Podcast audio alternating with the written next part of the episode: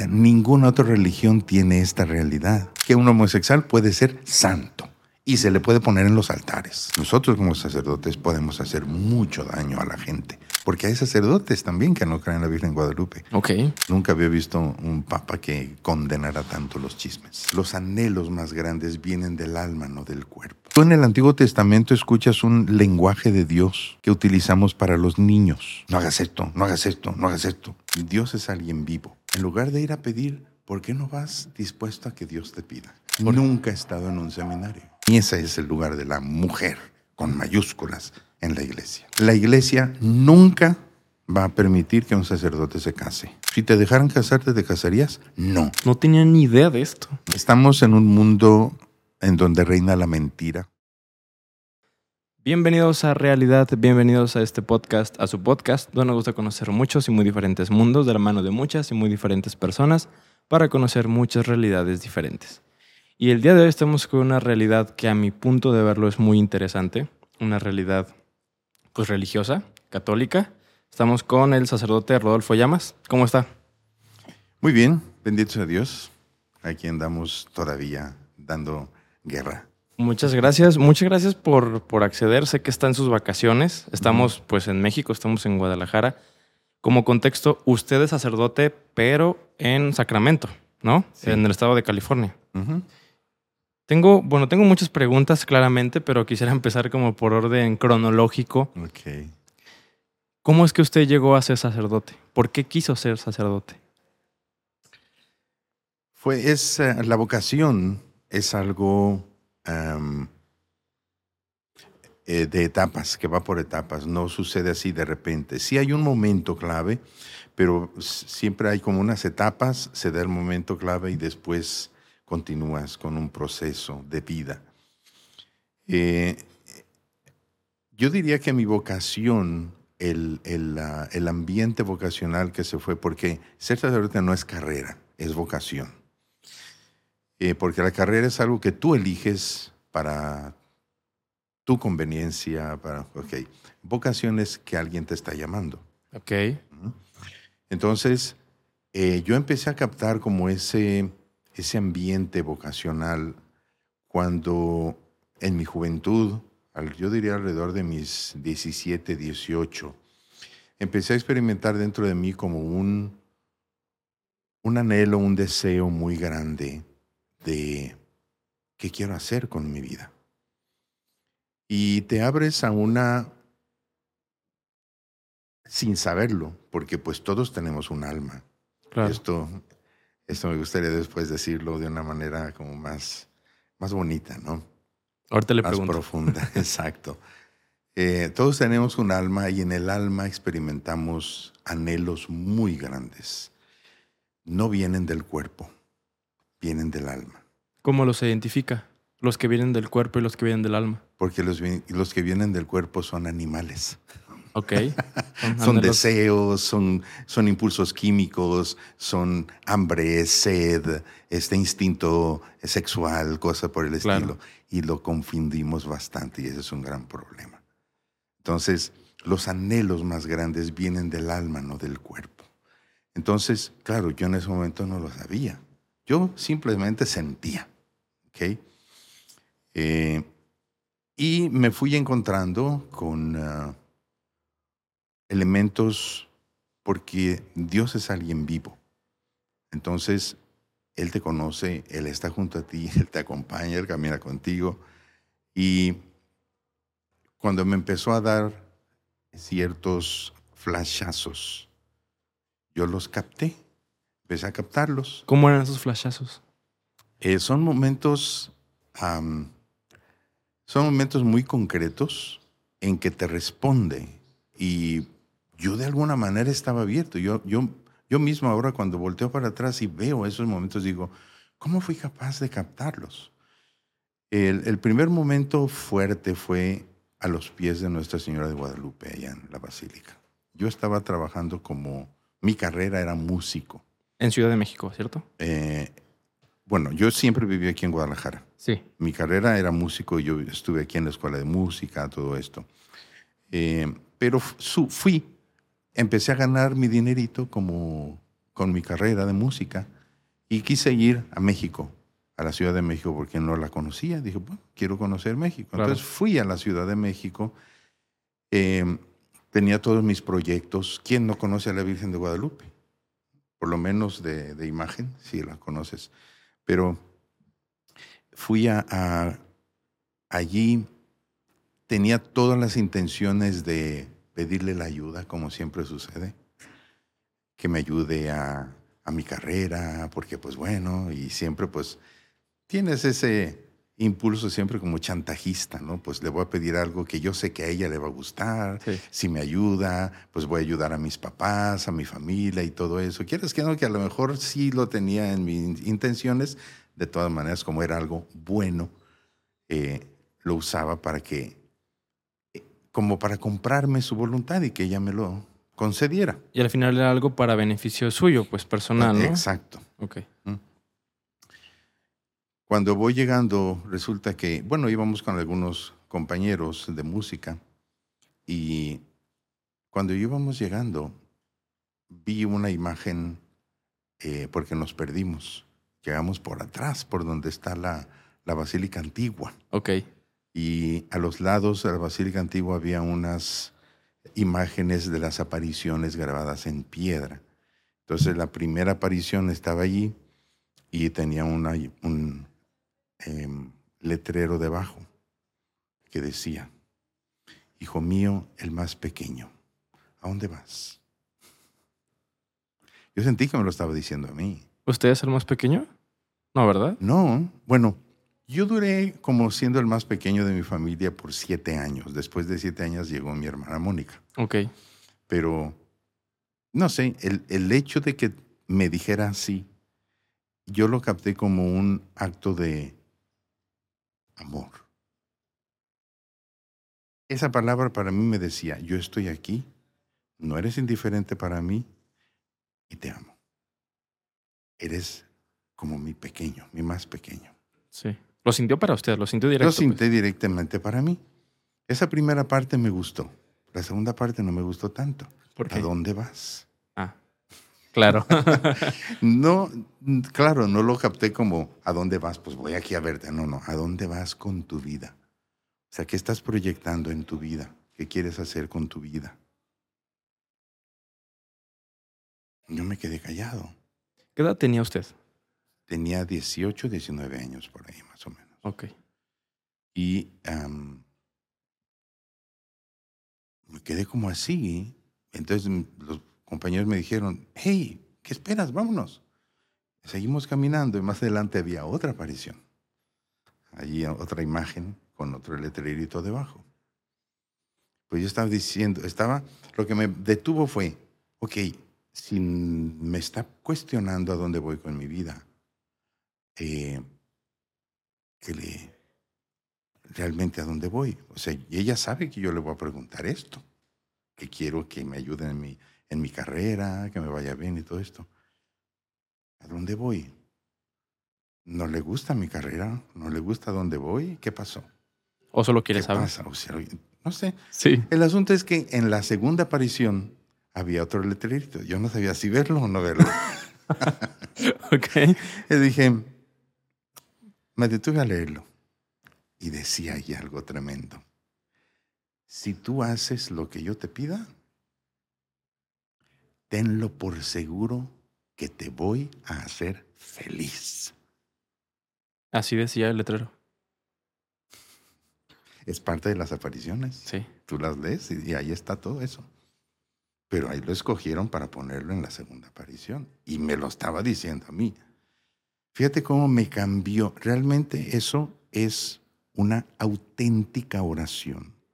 En la oración, desgraciadamente, siempre tenemos el error de ir a pedir. Y muchas, mente- muchas veces no sabemos cómo pedir. No sabemos exactamente qué es lo que nos conviene. Entonces, ¿qué tal si hacemos ese cambio? En lugar de ir a pedir, ¿por qué no vas dispuesto a que Dios te pida? Para eso se necesitan agallas. Sí, ¿eh? mucho valor. Para eso se necesitan muchas agallas y valor.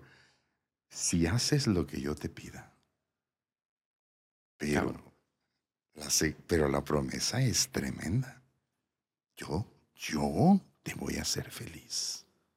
Y es que suena muy trillado, pero ser feliz es complicado a veces.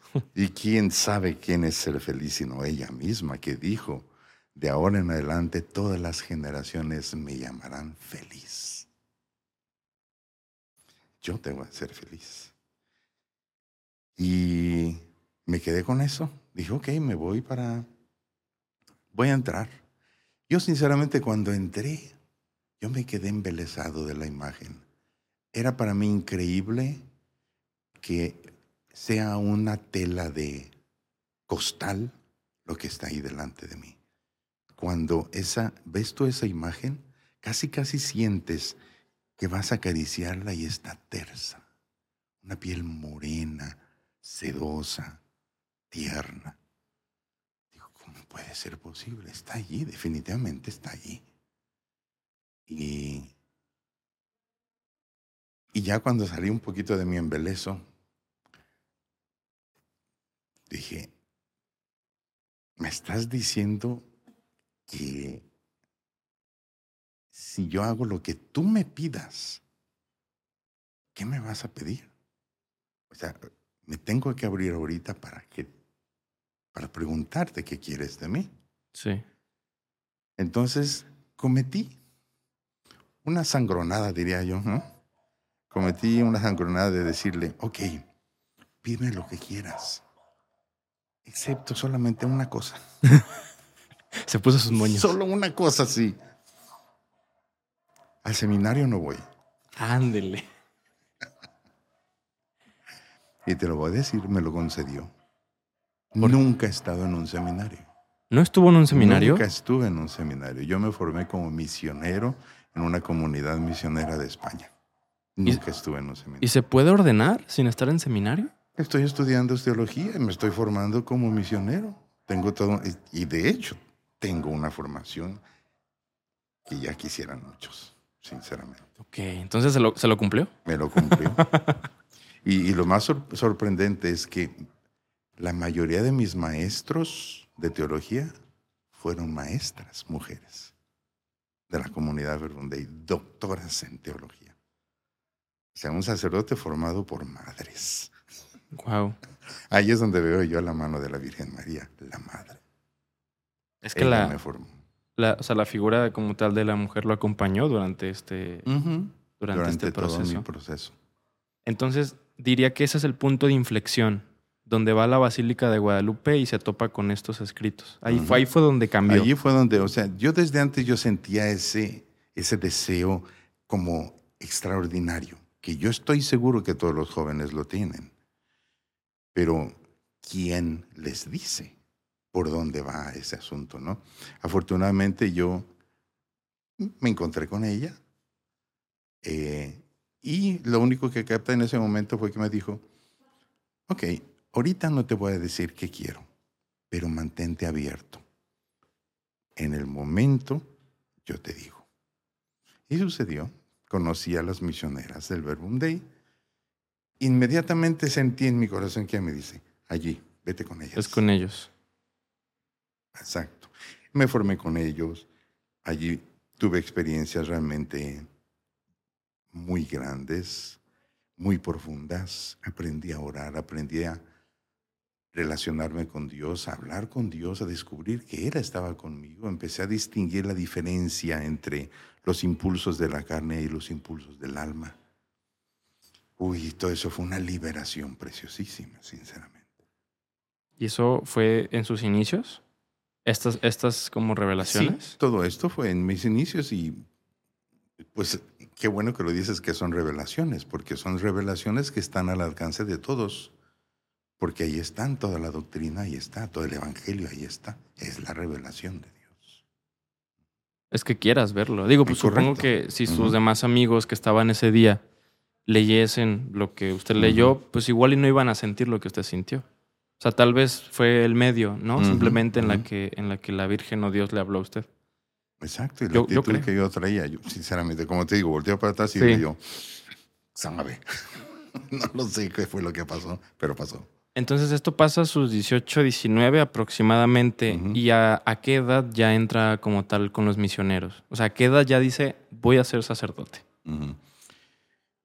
Cuando, en realidad, cuando yo conocí a las misioneras y empecé a convivir, eh, a hacer como ese proceso de formación espiritual, eso ya fue para el año 81. Para el año 82, eh, hice yo- bueno, prácticamente en el, hubo un retiro, un retiro de, de oración de qui- 15 días. Fue la última semana del 81 y la primera semana del 82. Fue para cambiar de año, en el retiro navideño. Y fue allí donde, de, de manos de María, ella me presentó a su hijo ¿En ese retiro navideño? en ese retiro navideño. Entonces, yo sinceramente, eh, cuando conocí así cara a cara a Jesucristo, yo dije, yo quiero pertenecerle a Él. Y ya, en ese momento yo sentí que toda mi vida había cambiado. Dije, yo ya sé qué es lo que voy a hacer con mi vida, me voy a poner en sus manos.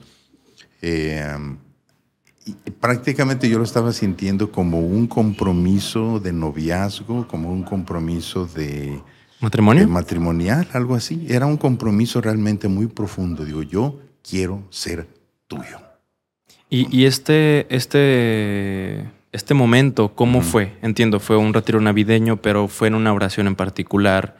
Fue ¿Cómo? Fue una oración en particular allí en ese momento de la... em, fue la noche del, del cambio de año. El Ah, el 31. Año nuevo, sí. El 31 de diciembre del 81. Fue el cambio de año y estuve en, en oración.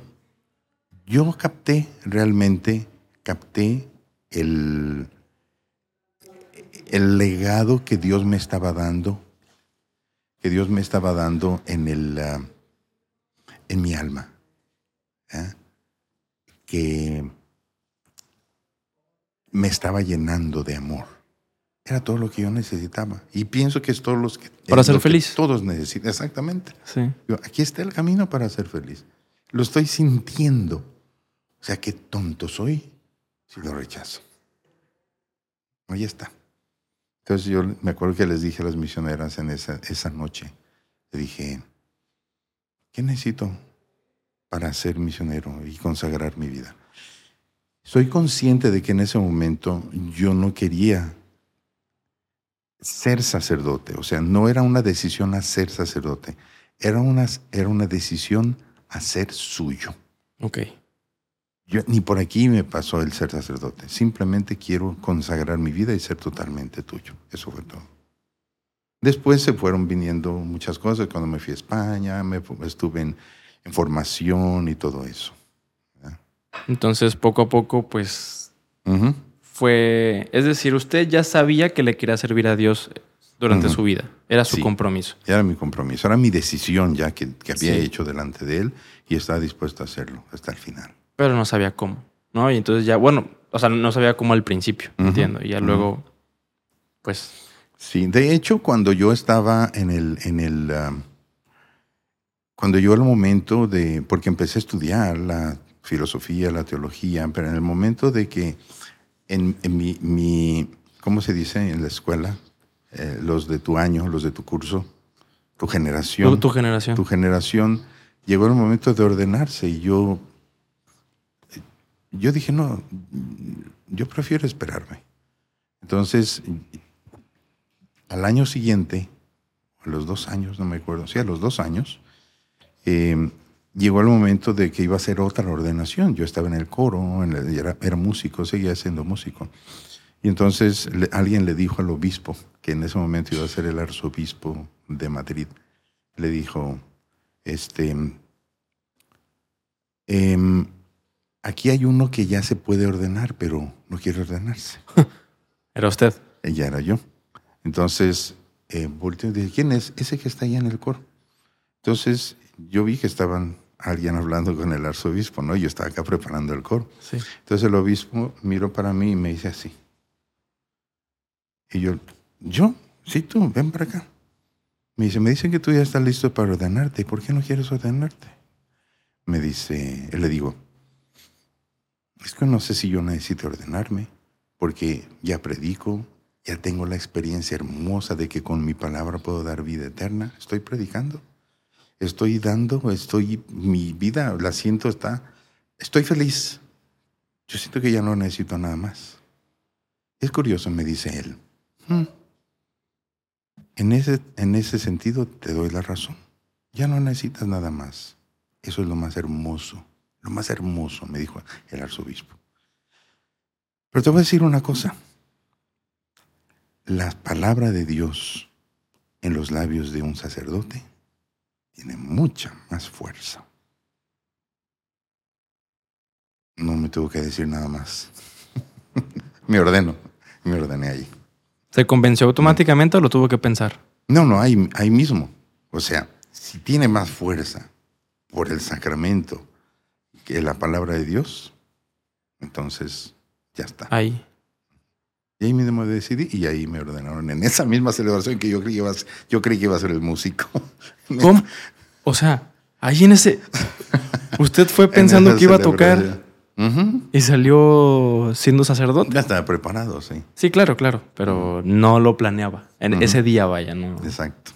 Me llama la atención que menciona que, que su camino ha estado como acompañado por, por la figura de la mujer, ¿no? La Virgen, la Virgen de Guadalupe, que bueno, es, la Virgen María.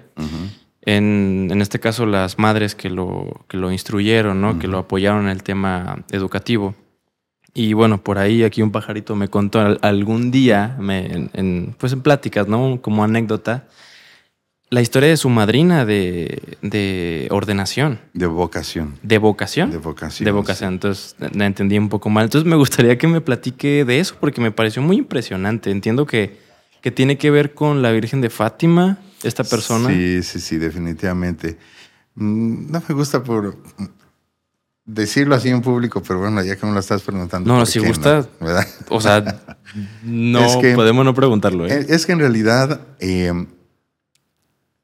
si tú te fijas, si alguien me está escuchando, me comprenderá, alguien que tenga una vida que quiera ser profundamente espiritual, eh, no buscas mucho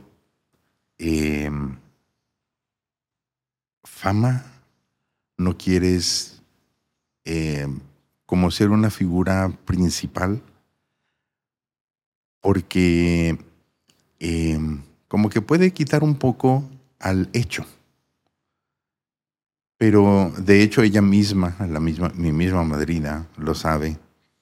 Es el, el hecho de que yo no lo busqué, sinceramente.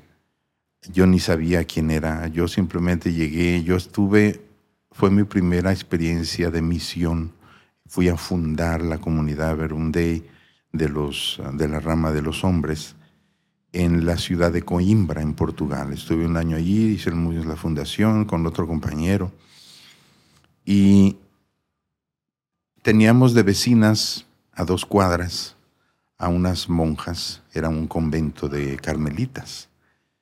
Y para la, para la inauguración estaba... Em, pues estamos preparando la inauguración de la casa, habíamos, estamos, habíamos, habíamos reconstruido, la habíamos pintado, todo esto, y el obispo de Coimbra iba a venir a, inaugurarnos la casa.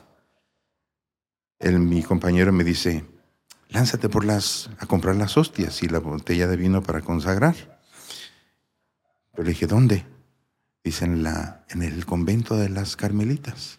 Allí ellas venden hostias y tienen botellas de vino. Ah, muy bien, voy para allá. Este, no sé si alguien tenga la, la, este, experiencia de ir a un convento de clausura, tú no puedes ver a las monjas, ellas te, te hablan detrás de un, de un eh, torno, se dan las cosas a través de un torno, pero nomás escuchas la voz, pero no las ves a ellas. Cuando eh, ya le dije, le pedí las hostias, el vino, me dice, como que me oye la voz muy joven, y me dice, ¿para qué quieres el vino? le digo, hermana, yo soy misionero y ya estamos a dos cuadras de aquí, vamos a hacer la fundación, va a venir el obispo, vamos a celebrar la misa y tal. Oh, qué bien, qué bueno. Eh, qué bueno que vamos a tener unos misioneros de vecinos. Déjate las traigo. Se fue y como que se acordó de algo. Dice, hijo, ¿tú vas a ser sacerdote? Digo, no lo sé. Estoy estudiando, pero para eso falta mucho todavía. Y de hecho faltaban nueve años todavía para que eso sucediera. Ok. Y entonces me dice, oh, no importa, dame tu nombre. ¿Y por qué quiere mi nombre? Me dice, es que aquí está, aquí está la hermana Lucía. Y ella nos pidió que si llegara un, un muchacho para ser sacerdote, que le pidiéramos un nombre porque ella quiere ser su madrina de vocación. ¿y eso qué quiere decir? Que ella va a tener tu nombre eh, ahí junto a ella.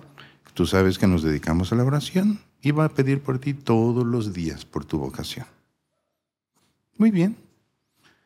Va, trae las hostias y me dice, oh bien, mira, pues ya está, este, aquí tiene las cosas, vamos a estar con ustedes en, la, en su fundación eh, espiritualmente. Y no se te olvide que tú ya tienes madrina de vocación. Muy bien. Ya era hasta allí, para mí todo se acabó. Después, como a los dos meses, este, íbamos a ir a, a una fiesta que las misioneras mujeres ya tenían mucho tiempo fundadas en Lisboa en Portugal. Este, dicen, vénganse a celebrar con toda la comunidad una fiesta, no me acuerdo qué fiesta era. Entonces ya yendo para allá estaba una, una flecha ahí que decía Fátima. Y yo le dije a mi compañero, oye, ¿esa Fátima es Fátima? Sí, dice, está allí. ¿Quieres decir Tenemos tiempo.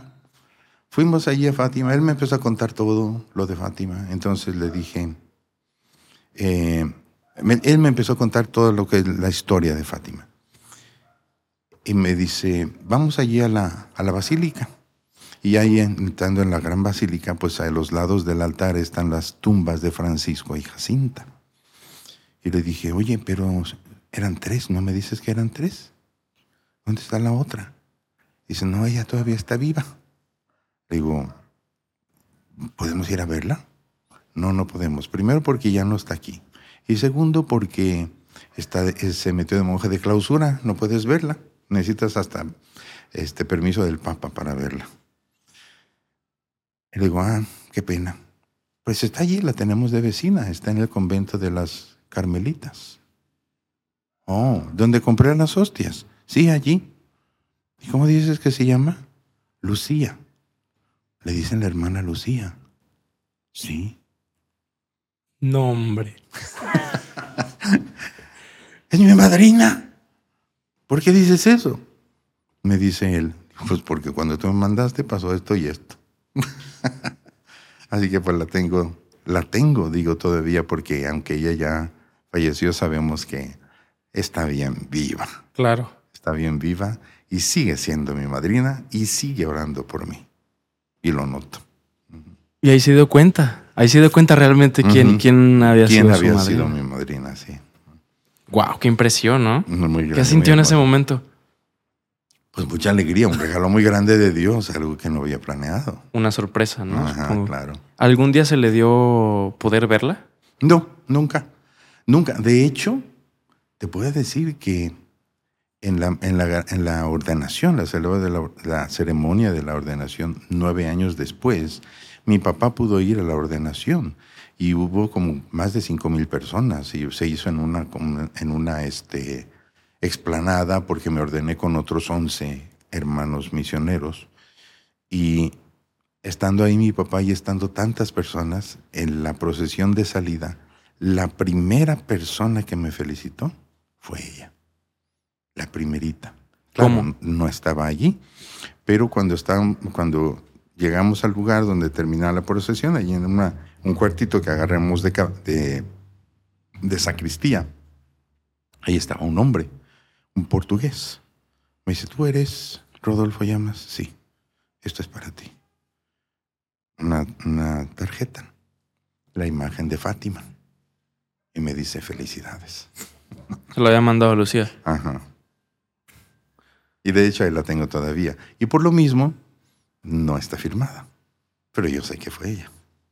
Pues es que todo, todo se prestaba para entender que era ella, ¿no? Exactamente. Entonces, eh, como te digo, mm, no lo, ¿por qué no lo quiso hacer? Precisamente para que yo no, no tomara eso como una o para pararme el cuello, cosas así, ¿no? no. Que no se desviara la atención de lo importante Exacto. que es Dios. Exacto. Entiendo. Que era mi ordenación, que era ese, el, ese era el gran Claro. momento. No es ella. Al es final, Dios. Tanto Lucía como usted, como todas las personas de la iglesia, entiendo que pues son mensajeros de Dios, ¿no? O sea, Correcto. Lo importante es él. El centro es él. Sí. Tiene que ser él. sí, entonces eh, centrarse en banalidades como la fama, como como soy el sacerdote que es Exacto, padrino de... Entonces, exacto. Como que no. Digo, me parece muy coherente, me parece muy, muy sensato, vaya, de su parte. Y tengo otra duda respecto, respecto a las mujeres, ¿no? A la figura de la mujer. Y es que, pues me, me causa mucha curiosidad que no haya sacerdotes mujeres o sacerdotisas o como se diga la palabra correctamente, ¿no? Entonces, bueno, igual hay varias respuestas, ¿no? Quizás su opinión Sí, personal, exacto. quizá la opinión de la iglesia, de, X o Y arquidiócesis, o, o- o incluso, ay, ¿cómo se llaman estas, las... Ustedes Verbum Dei y luego hay diocesanos y luego, ¿cómo se llaman Sí, estos? congregaciones, Congregaciones, religiosas. sí. Entonces, esa es la palabra. Entonces, a lo mejor hay distintas respuestas, pero ¿qué respondería si le pregunto por qué no hay sacerdotes mujeres? Eh, ahora va a ser un poquito eh, interesante la situación porque con toda esta confusión de sexos que hay ahora, no se va a entender muy bien. Es un desmadre. Exacto. Pero te voy a decir la verdad. El lugar de la mujer no puede ser suplido por un hombre y el lugar del hombre no puede ser suplido por una mujer. Dios los creó para que se complementaran. Entonces, eh, yo me siento privilegiado porque mi formación ha estado muy impregnada de la filosofía, de la, de la, mm, la presencia femenina, ¿ok? Em, y yo me siento privilegiado porque para mí el lugar importante de la mujer, o sea, ¿qué le- ¿cómo le dicen a Dios, perdón, cómo le dicen al sacerdote hombre, padre? La iglesia tiene madres y muchas madres. Ese es el sacerdocio femenino. María fue madre y maestra del Hijo de Dios. Yo tuve a las mujeres como madres y maestras que me formaron a mí como sacerdote. Para mí ese es el lugar precioso de la mujer. Formar, ser madres y maestras. Para mí que si un sacerdote no tiene en su, en su integridad, no tiene el lugar de la mujer bien puesto en su vocación, es un sacerdote que todavía no está bien formado. Ok. Le falta. O Le Sí. falta entender quizá la vocación. Exacto. O sea, para mí, yo, yo como, como párroco, cuando estoy en un párroco, digo que yo soy el padre aquí en la parroquia. Necesito una madre. Siempre me gusta tener una monja. Siempre, siempre hay monjas en su Siempre. parroquia. Yo siempre busco tener monjas, porque la, la perspectiva femenina en la vocación es indispensable. Para mí ese es el lugar de la mujer, con mayúsculas, en la iglesia. Ok. Digo, de ese mismo modo, igual no hay monjes católicos, ¿no? O sea, no, no existe la figura como tal de un monje católico. ¿Cómo? ¿Monje? Sí, monje, hombre. Sí, no. monjes. ¿Católicos? Sí, ¿cómo ¿Sí? no? Los monjes. Hay mucho monje católico. Los y- franciscanos. ¿Y cómo, cómo, los carmelitas. Cómo se le... Es decir, las monjas son madres, sacerdotes son padres y un monje Bueno, será- les llaman hermanos. hermanos. Son hermanos. Por ejemplo, San Francisco nunca fue sacerdote. ¿Era monje? Era un monje. Siempre fue monje, un hermano, el hermano Francisco. Ok. Entonces, no, no es que si eres monje ocupes el lugar de la mujer.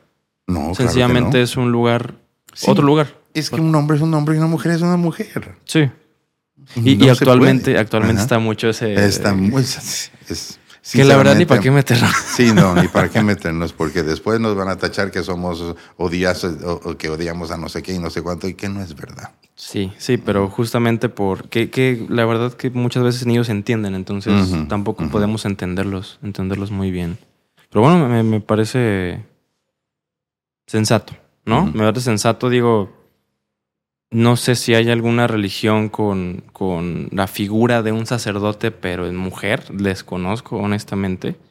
Pero bueno, justo me lleva a mi siguiente pregunta el hecho de, de otras, entre otras religiones y otras variantes de- del cristianismo. Entiendo que usted es sacerdote cristiano y católico, ¿no? Ambas, pero también, y esto, y mis preguntas en su mayoría vienen de la ignorancia, porque de que escucho cositas o de que, o de que me dicen. Entonces, según entiendo, los pastores cristianos pueden tener familia y esposa. Según entiendo, creo. Los protestantes, ajá. Protestantes, ok. Sacerdotes eh, católicos, no. Ellos son, su compromiso es con Dios, no se casan, no hay familia, bueno, no hay hijos, vaya. Si hay familia, no hay hijos, no hay esposa. ¿Por qué? Uno, ¿por qué? Mi primera pregunta es ¿por qué esto? Dos, ¿no cree que sería buena idea cambiarlo? ¿Que los sacerdotes puedan tener familia? Si te voy a decir eh, la estructura de por qué la iglesia ha ido eh, madurando de esta forma. Eh, por la misma experiencia. Si en, en el dado caso de que la iglesia pudiera retomar otra vez el que hubiera sacerdotes casados, bien lo podría hacer. No hay nada que lo, que lo, em, que lo impida. Pero eh, una cosa es permitir que un sacerdote se case y otra cosa es dejar que un casado sea sacerdote. Ok, ¿Entiendes? sí. La iglesia nunca va a permitir que un sacerdote se case. Más bien lo que, lo que haría sería, voy a mirar este hombre casado, si es un buen hombre casado, si es fiel, si sabe educar a sus hijos, entonces puede ser sacerdote. ¿Y tiene que renunciar a su esposa y sus hijos? No, no, no, no. No, para nada, por supuesto. Sería un sacerdote casado. Pero no es que, porque la opción por el celibato es valiosísima, realmente valiosísima. Eh, yo te puedo decir que cuando un corazón está totalmente entregado a Dios, pero fielmente, el, problema es ese, que cuando el la persona, yo puedo decirte que cuando un sacerdote no puede ser fiel a Dios y se casa, tampoco va a poder ser fiel a su mujer. Así de sencillo. Entonces, lo importante es la fidelidad. La fidelidad es lo que hace a una persona grande. Una persona que es fiel, es fiel o en el matrimonio o en el sacerdocio. Y eso es lo importante. Una persona que no es fiel es un títere de sus sentimientos, es un títere de sus pasiones y es una pena. Sí, de, de lo que le pide el cuerpo y no el alma. ¿no? Exacto. Entonces, eh, desde esa perspectiva, un sacerdote que ha decidido por la castidad, por el reino de los cielos, es valiosísimo.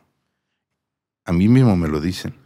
Si te dejaran casarte, ¿te casarías? No, sin dudarlo, no. Yo estoy feliz como estoy, sinceramente. Estoy feliz. Eh, y cualquier persona, cualquier sacerdote que esté siendo con toda su convicción fiel a Cristo, te va a decirlo igual. Nunca, nunca yo renunciaría a mi voto de castidad. Es porque, yo qué sé, yo he, tenido tantos frutos, he tenido tantos beneficios que no los voy a poder decir. Simplemente los he vivido, los he sentido, he, tenido la cercanía de todo un Dios. eh, en- muchas veces las personas me han preguntado, Padre, ¿de dónde saca todo lo que hace en la homilía? Muchas veces, a veces yo me, me pongo a orar y a veces me siento seco en la oración. Pero a veces estoy dormido, estoy en la ducha y me está viniendo la inspiración bien fuerte. Digo, wow, qué bien. O sea, es, es una compañía, me está acompañando la presencia del resucitado increíblemente. Pues sí, le habla a Dios, ¿no? Al final son formas de que mm, en las que Dios le habla, pues. Exacto, y es la fidelidad la que a Dios le gusta. La fidelidad. Un, un hombre casado, que sea fiel, que sea fiel a su esposa, a sus hijos, a, a lo que es el compromiso divino, no con la esposa ni con los hijos, es con Dios. Sí. Es un matrimonio. Eh, que te cuesta trabajo ser, a mí me cuesta trabajo ser fiel en el sacerdocio, pues como al casado le cuesta trabajo ser fiel en el matrimonio, es que es lo mismo, es un trabajo muy hermoso, la fidelidad, para mí esta es la palabra clave, fidelidad es el fruto de una persona de una calidad humana preciosa, la fidelidad. Entonces, de esta forma, digo, entiendo que si un hombre ya está casado, es fiel, a su esposa, a sus hijos, a su familia, vaya, y se ordena, bueno, si, si así se lo permite la iglesia, puede seguir con su esposa mientras sea Sí. fiel. Sin embargo, va a tener más límites. Ok. O sea, seguramente la, la- la iglesia no le va a confiar tantas cosas, porque por ejemplo a mí me, va- me puede decir la iglesia, vente aquí, ahora vete allá. Si estoy casado no me va a poder decirlo igual. No voy a poder estar en la misma disposición Claro. que un sacerdote célibe. Ok. Entonces digo, entendiendo que, que es un hombre casado en este supuesto, Tiene que respetar, la iglesia va a respetar la dignidad de la familia, la necesidad. Ahora, hay sacerdotes casados pero que ya son viudos. ok. O sea, hay viudos que dicen, bueno, mis hijos ya, ya son todos mayores de edad, eh, ya soy viudo, ya no tengo esposa, ya no quiero buscar mi esposa, puedo ser sacerdote. ¿Se puede? Perfectamente. Ok. Es flexible hasta cierto punto Sí. la iglesia, entonces. Sí, sí, por supuesto. Y entonces actualmente en la iglesia católica hay sacerdotes casados y con Sí, hijos. sí, los, Sí hay, los hay. Sí, los hay. De hecho, eh, ahí en Sacramento, por lo menos estoy consciente de uno que se convirtió del, del anglicanismo. Era casado, sacerdote. Se le convalidó el sacerdocio siendo casado y es un sacerdote casado. Y sigue con su esposa. y con- Por supuesto. Wow. No sabía. La, la iglesia no va a destruir una familia. No, pues creo que sería muy antagónico a lo por, que por supuesto. a lo que predica. No, no tenía ni idea de esto. Realmente yo, de hecho, hace... Bueno, ya ve que muchas declaraciones del Papa muy seguido las sacan de contexto los medios y... Sí, sí, sí. Se Y es un mucho. rollo. Hay mucho chisme. Sí, Hay mucho chisme. Desgraciadamente ahora que tenemos esto que tú estás haciendo precisamente. de los podcasts. sí, muchos espacios digitales. Exactamente, y que, y que ya no necesitas la- el apadrinamiento de una compañía noticiera. Cualquiera puede publicar lo que quiera. Entonces hay mucho chisme y mucha... O sea, yo sinceramente te, te agradezco que quieras hacer esto y que, que quieras em, dar a entender a la gente que... eh, como aclarar muchas cosas que, que como chismes, los chismes nunca son buenos No, ni para bien ni para mal. este papa va totalmente en contra de, de los chismes. Nunca había visto un papa que condenara tanto los chismes. Sí trata de ser muy directo. Bueno, lo que yo entiendo, eh, trata de ser muy directo, ser muy, muy humano, muy, muy cercano. Y es que yo había escuchado una declaración de, de él. No, no declaración, un comentario, algo, insisto. Ya fue, me llegó el mensaje diluido por los medios, ¿no? Pero algo decía, ¿no? De que habrá que revisar el hecho de que los sacerdotes eh, puedan casarse y tener hijos y todo. Algo así, ¿no? Entonces ya, en fin, mucho debate en las redes sociales, lo que sea, pero me quedó esa espinita, como de, oye, sí es cierto, igual y yo, yo como alguien muy por fuera de la iglesia, que digo, sí soy católico, pero muy por fuera, diría, igual y eso puede ayudar a, a mitigar asuntos de, de escándalos sexuales, mitigar quizá las complicaciones de cumplir el celibato en los padres, no sé, no sé, igual y podría ayudar. Pero bueno, existe, existe la figura de un sacerdote casado. Sí, O sea, por supuesto. No es ajeno a la iglesia eso. ¿Y qué tan difícil es a usted? No actualmente, me refiero al hecho de entender que tenía que cumplir con el celibato. ¿Qué tan difícil fue para usted decir, no relaciones sexuales, no, no carne, no, esto es espíritu? O sea, ¿cómo lo vivió? ¿Cómo fue su proceso? Como te decía, yo siempre sentí dentro de mí un, un disgusto grande te lo voy a decir así, yo no sé si fue algo egoísta, no lo sé, pero dentro de mí digo, a mí me cuesta, me cuesta la idea, no me gusta la idea de decir que yo le pertenezco a alguien. A una No me persona. gustaba, sí. Ok. Sí, decía, ahora yo, ahora ya tengo a esta mujer y ella va a ser mi dueña. No quiero, Ok. no quiero. sí. ¿Me entiendes? Ya cuando veía yo, los, para mí el enamoramiento era una enfermedad. Cuando yo veía a mis amigos enamorados, les veía cara de tontos. Bueno, es que se nos ponemos tontos. Entonces, y cuando veía yo personas que, digo, no, No le gustaba. yo nunca voy a ser así. Ok. Pero entonces, claro, con tanto prejuicio y todo lo que hay, digo, entonces, ¿qué sé yo? ¿Seré yo una cosa rara o qué onda, no? Cuando me di cuenta de, de realmente lo que hay en el ser humano, digo yo, lo que- ahora entiendo por qué sentía así. O sea, porque yo realmente no me cuesta decirle a Cristo, soy tuyo, te pertenezco. O me llena de alegría decirlo. Porque no me gustaría decirlo a una mujer. Soy tuyo, te per- no, No. no, quiero.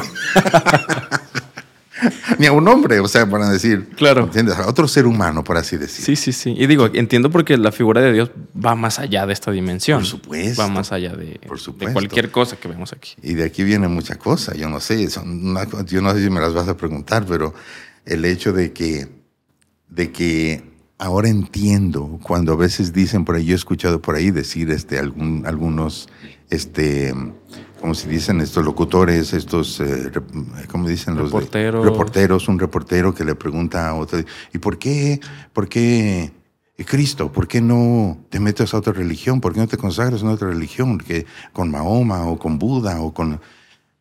Es que Cristo no es lo mismo. Cristo es Dios y se hizo hombre. O sea, ninguna otra religión tiene esta realidad. Cristo se hizo hombre. Es decir, Dios hizo suya la humanidad. La humanidad eh, en Cristo ya triunfó, ya consiguió lo que el ser humano quiere. Ya la humanidad en Cristo ya salió de la tumba. La humanidad en Cristo ya consiguió, ya conquistó el más alto lugar, pero en Cristo. Si tú decides no ser de Cristo, ya te, te la perdiste. O sea, yo tengo que decidir ser de la humanidad de Cristo. Yo quiero ser su humanidad. Mi cuerpo quiero que sea suyo. Ese es un matrimonio para mí. Sí, es, es el compromiso sacerdotal, ¿no? Ahora, bueno, no, no está como tal, ahorita que mencionabas si le iba a preguntar o no, pero, pero tengo esa duda. O sea, a ver, entiendo que, que- que gran parte de, de lo que hace un sacerdote o de lo que siente un sacerdote al final es fe. Y es mucha fe, es una fe muy fuerte. ¿Cómo es que esta fe, es decir, co- cómo desde su fe o desde lo que ha visto, vivido, siente, cree, opina, lo que sea, cómo es que la religión católica puede ser la única verdadera? ¿Y por qué? Es decir, es- digo, sabemos que está el, el Islam, sabemos que, está el budismo. ¿Sí es religión el budismo? Sí, no la también. quiero regar. Ok, bueno, hay, Sí, hay muchas corrientes religiosas, ¿no? sí. Y al final se dice también mucho en, en la jerga popular, pues que al final todas llevan al mismo Dios, ¿no? Que, que da lo mismo, al final todas amor, bueno, salvo el Islam, que está muy, está un poco raro el Sí, Islam. tiene muchas cosas. Sí, muy violentas y muy fuera de lo que es Dios, quizá el amor. Unas, una rama del musul, del, del, eh, ¿cómo se llama? ¿Del Islam? Del Islam. Una rama del Islam. No todos los, los, los musulmanes son así. Ok, bueno saberlo. Si, si gusta y si tiene información ahorita, ahorita me cuenta.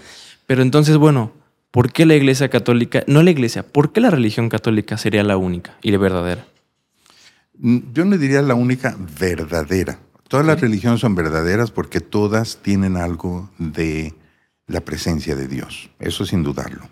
Ahora, eh, ese Dios a todos nos quiere. Y ese Dios envió a un hijo para ser humano y para enseñarlos enseñarnos el camino de cómo llegar a Él. Eso es lo que hace la religión católica como, no digo la verdadera, sino la completa. Ok. Completa. Todas las religiones son caminos para llegar a Dios. Y por eso tenemos nosotros, por ejemplo, en, nuestra iglesia católica celebra la fiesta de la Epifanía, es decir, los sabios de Oriente. Esos sabios de Oriente representan a todos esos religiosos de otras religiones que captaron que Dios les decía, ahí les va mi hijo. Entonces ellos vinieron, ellos no se conocían, ellos coincidieron en un punto porque como iban al mismo lugar, pues se encontraron. Entonces, eh, conocieron al Hijo de Dios y lo aceptaron como, como hombre, como rey y como Dios. Por eso son... La tradición pone a, tres, pero en realidad la Biblia no dice que sean tres dice unos sabios de Oriente. Ok. Entonces, ni reyes, ni magos, ni tres. Esa le iba a preguntar, o sea, por eso digo, al final se, simboliza como tres reyes. Precisamente porque lo reconocieron a Cristo y por los tres eh, dones que le otorgaron, oro, incienso y mirra, que simbolizan eh, hombre, rey y Dios. Ok. Entonces, ni reyes ni magos, pero eran sabios. Eran sabios de Oriente. Hasta rima. la oriente quiere decir todos aquellos este, eh, de religiones antiguas que, que captaron que Dios les estaba enviando un mensaje. Que así casi ahí podemos poner también a los de Occidente, que eran los mayas, los aztecas, todos ellos. Sí, claro, claro. Eh, que es interesantísimo también ver cómo la Virgen María en Nuestra Señora de Guadalupe, yo cuando empecé a captar toda la verdad que está detrás de la Virgen de Guadalupe es realmente impresionante. O sea, como ella ella viene acá y se despoja de todo lo que es europeo. No, no viene vestida como con costumbres europeas ni judías. No viene vestida, eh, no viene con un cuerpo europeo, no viene con un cuerpo judío, no viene con, con no viene hablando ningún idioma europeo, viene hablando el, el náhuatl. Y todo lo que ella revela usando la lengua náhuatl, usando símbolos de la teología azteca. O sea, totalmente un lenguaje distinto, pero el mismo evangelio. En otro lenguaje. en otro lenguaje. Pero el evangelio no lo cambia nada. Las mismas verdades del evangelio, pero con todo un, con todo un sistema distinto de, expresión. Tropicalizado. exacto. Ahora, me gustaría preguntarle, y digo esto siendo muy sincero yo, yo tengo muy, muy severas dudas, digamos, sobre la Virgen de Guadalupe. ¿Por qué? Porque a mí me resulta difícil eh, creer que eh, justo en el periodo donde España viene a México a colonizar, a conquistar, mejor dicho, que fue una conquista eh, sangrienta, fue una conquista pues dura, ¿no? Fue una pelea, una guerra, donde se le quita el oro a la gente de aquí, se le cambia por espejos, es decir, una serie como de, cosas así medias injustas. Entonces me cuesta creer el hecho de que se apareció realmente por obra de Dios, ¿no? O sea, yo pensaría que, que fue un truco de los españoles. ¿Por qué? Para, para que el pueblo se diera más rápido, se diera de una forma más pues menos sangrienta, ¿no? Que ya por fin, que ya tienes aquí a tu Virgen tropicalizada. Entonces, pues, ¿qué le diría a usted como sacerdote a personas como yo que nos cuesta creer en la Virgen de Guadalupe? Que es curioso como cuando eh, yo he escuchado estas, estas tipos de expresiones tanto en, en, el pueblo como en los sacerdotes, porque hay sacerdotes también que no creen en la Virgen de Guadalupe. Ok. Es curioso porque ellos dicen, son invento de, eso es un invento de la gente. y la gente dice es un invento de la, iglesia, de, los sacerdotes. O sea, es verdad que hubo conquista, es verdad que hubo violencia y te puedo decir que la Virgen no estuvo de acuerdo en nada con ello. Lo que a ella se le interesó era que esta parte de la humanidad conociera a su hijo, que conociera a su hijo. Y lo podemos ver por, o sea, si, me dices que fue un invento de los españoles, digo yo, qué sabios son los españoles, qué bárbaros. No, no, no. No fue una intervención del cielo. Y tuvo que haber una intervención del cielo por la manera en que se estaban haciendo las cosas. No podía permitir que hubiera más manipulación de ese estilo. no podemos tampoco decir los españoles, porque en los españoles había muchos de muy buenas intenciones y había otros que eran unos bestias realmente. O sea, no podemos a todos tacharlos por el mismo, pasarlos por el mismo tubo. ¿eh? Porque yo vi cartas, yo que estuve en España, yo vi cartas de misioneros españoles que se quejaban de cómo otros españoles estaban actuando mm. y que ellos confiscaban las cartas y nunca le llegaron a los reyes. Ay, qué cabrón. Sí. Mira nomás. Sí, o sea, hubo mucha cosa de esa. Em, y claro, tenían tantas batallas en, en, aquel tiempo también en España que era, era muy difícil que los reyes de España pudieran poner toda su atención en lo que estaba sucediendo en México. Entonces, fueron muchas cosas que no podemos Em, juzgar de una manera clara todo lo que sucedió.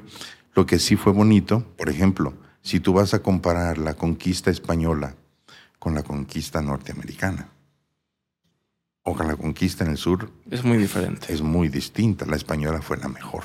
Es, fue la menos violenta. Fue la menos violenta. Porque en Estados Unidos exterminaron. ahí, no, ahí no buscaron cambiar de parecer. Ahí te mato. Aquí ceder, ¿no? Como que negociar, platicar. Sí, en ese punto tiene razón. Y en todas las películas del oeste americano, los malos eran los indios. Por vivir ahí, ¿no? Por, nacer. Exactamente. Por, nacer donde nacieron al final de cuentas. Exactamente. O sea, a fin de cuentas, este. Y sin embargo, del norte, por ejemplo, em, los que se colaron allí entre los conquistadores que venían con tanta violencia fueron los irlandeses, que eran los católicos. Ok. ¿Los ingleses no eran católicos como tal? No, ellos eran protestantes. ¿Y los irlandeses fueron los Los irlandeses fueron los que llegaron y em, así bajita la mano empezaron a establecer las, las este, catedrales y todo esto, a meter la iglesia católica. Pues de una manera distinta. Irlanda es parte del Reino Unido, ¿no? Es uno de los Reinos Unidos. Hubo, hubo siempre eh, hubo siempre diferencias. Ahorita no lo es parte. El Reino Unido es, es este Gales, es Scotland, es Inglaterra, pero no Irlanda. Irlanda ya no. Irlanda no lo es. Ok. Hoy, hoy me llevo clases de teología y de, y de geografía. de geografía y de historia. sí, porque no me acordaba, no me acordaba muy bien.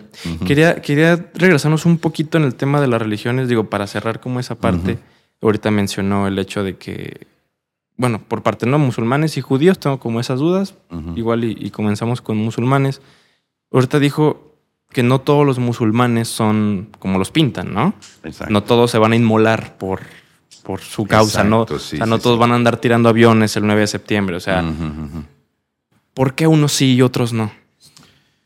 Yo diría, no tienen la misma, yo diría, la misma organización que tiene la Iglesia Católica. La misma Iglesia Católica tiene muchas congregaciones con muchos, muchos este, sabores, espiritualidades. Los musulmanes algo así tienen también, pero son como, como, como ellos, no sé ellos, yo sinceramente no sé mucho de musulmanismo. Entiendo. Por supuesto. Usted es católico. No, sé mucho.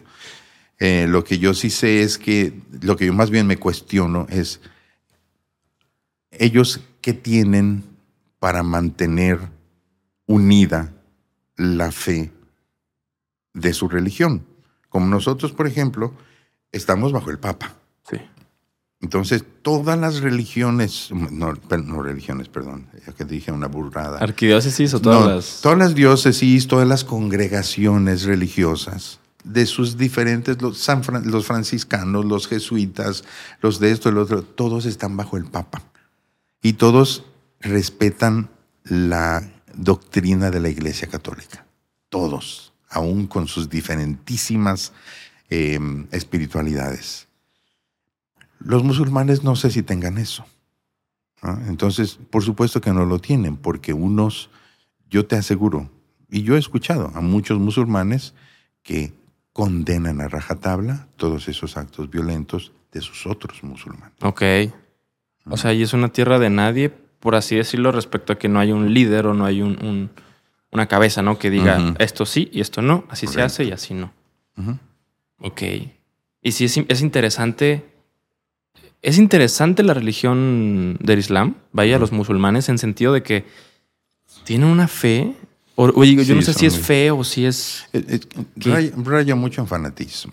en locura. Bueno, aquella parte de, de esa, Sí. esa rama. Claro, las personas entiendo que, que incluso se inmolan, que, cometen actos terroristas, que eh, por, por fe, ¿no? Por Dios. O sea, en cierta forma, si ellos pudieran, yo diría, es algo así como San Pablo, que era muy terrible también. Él era judío, no tanto musulmán, él era judío, porque era terrible.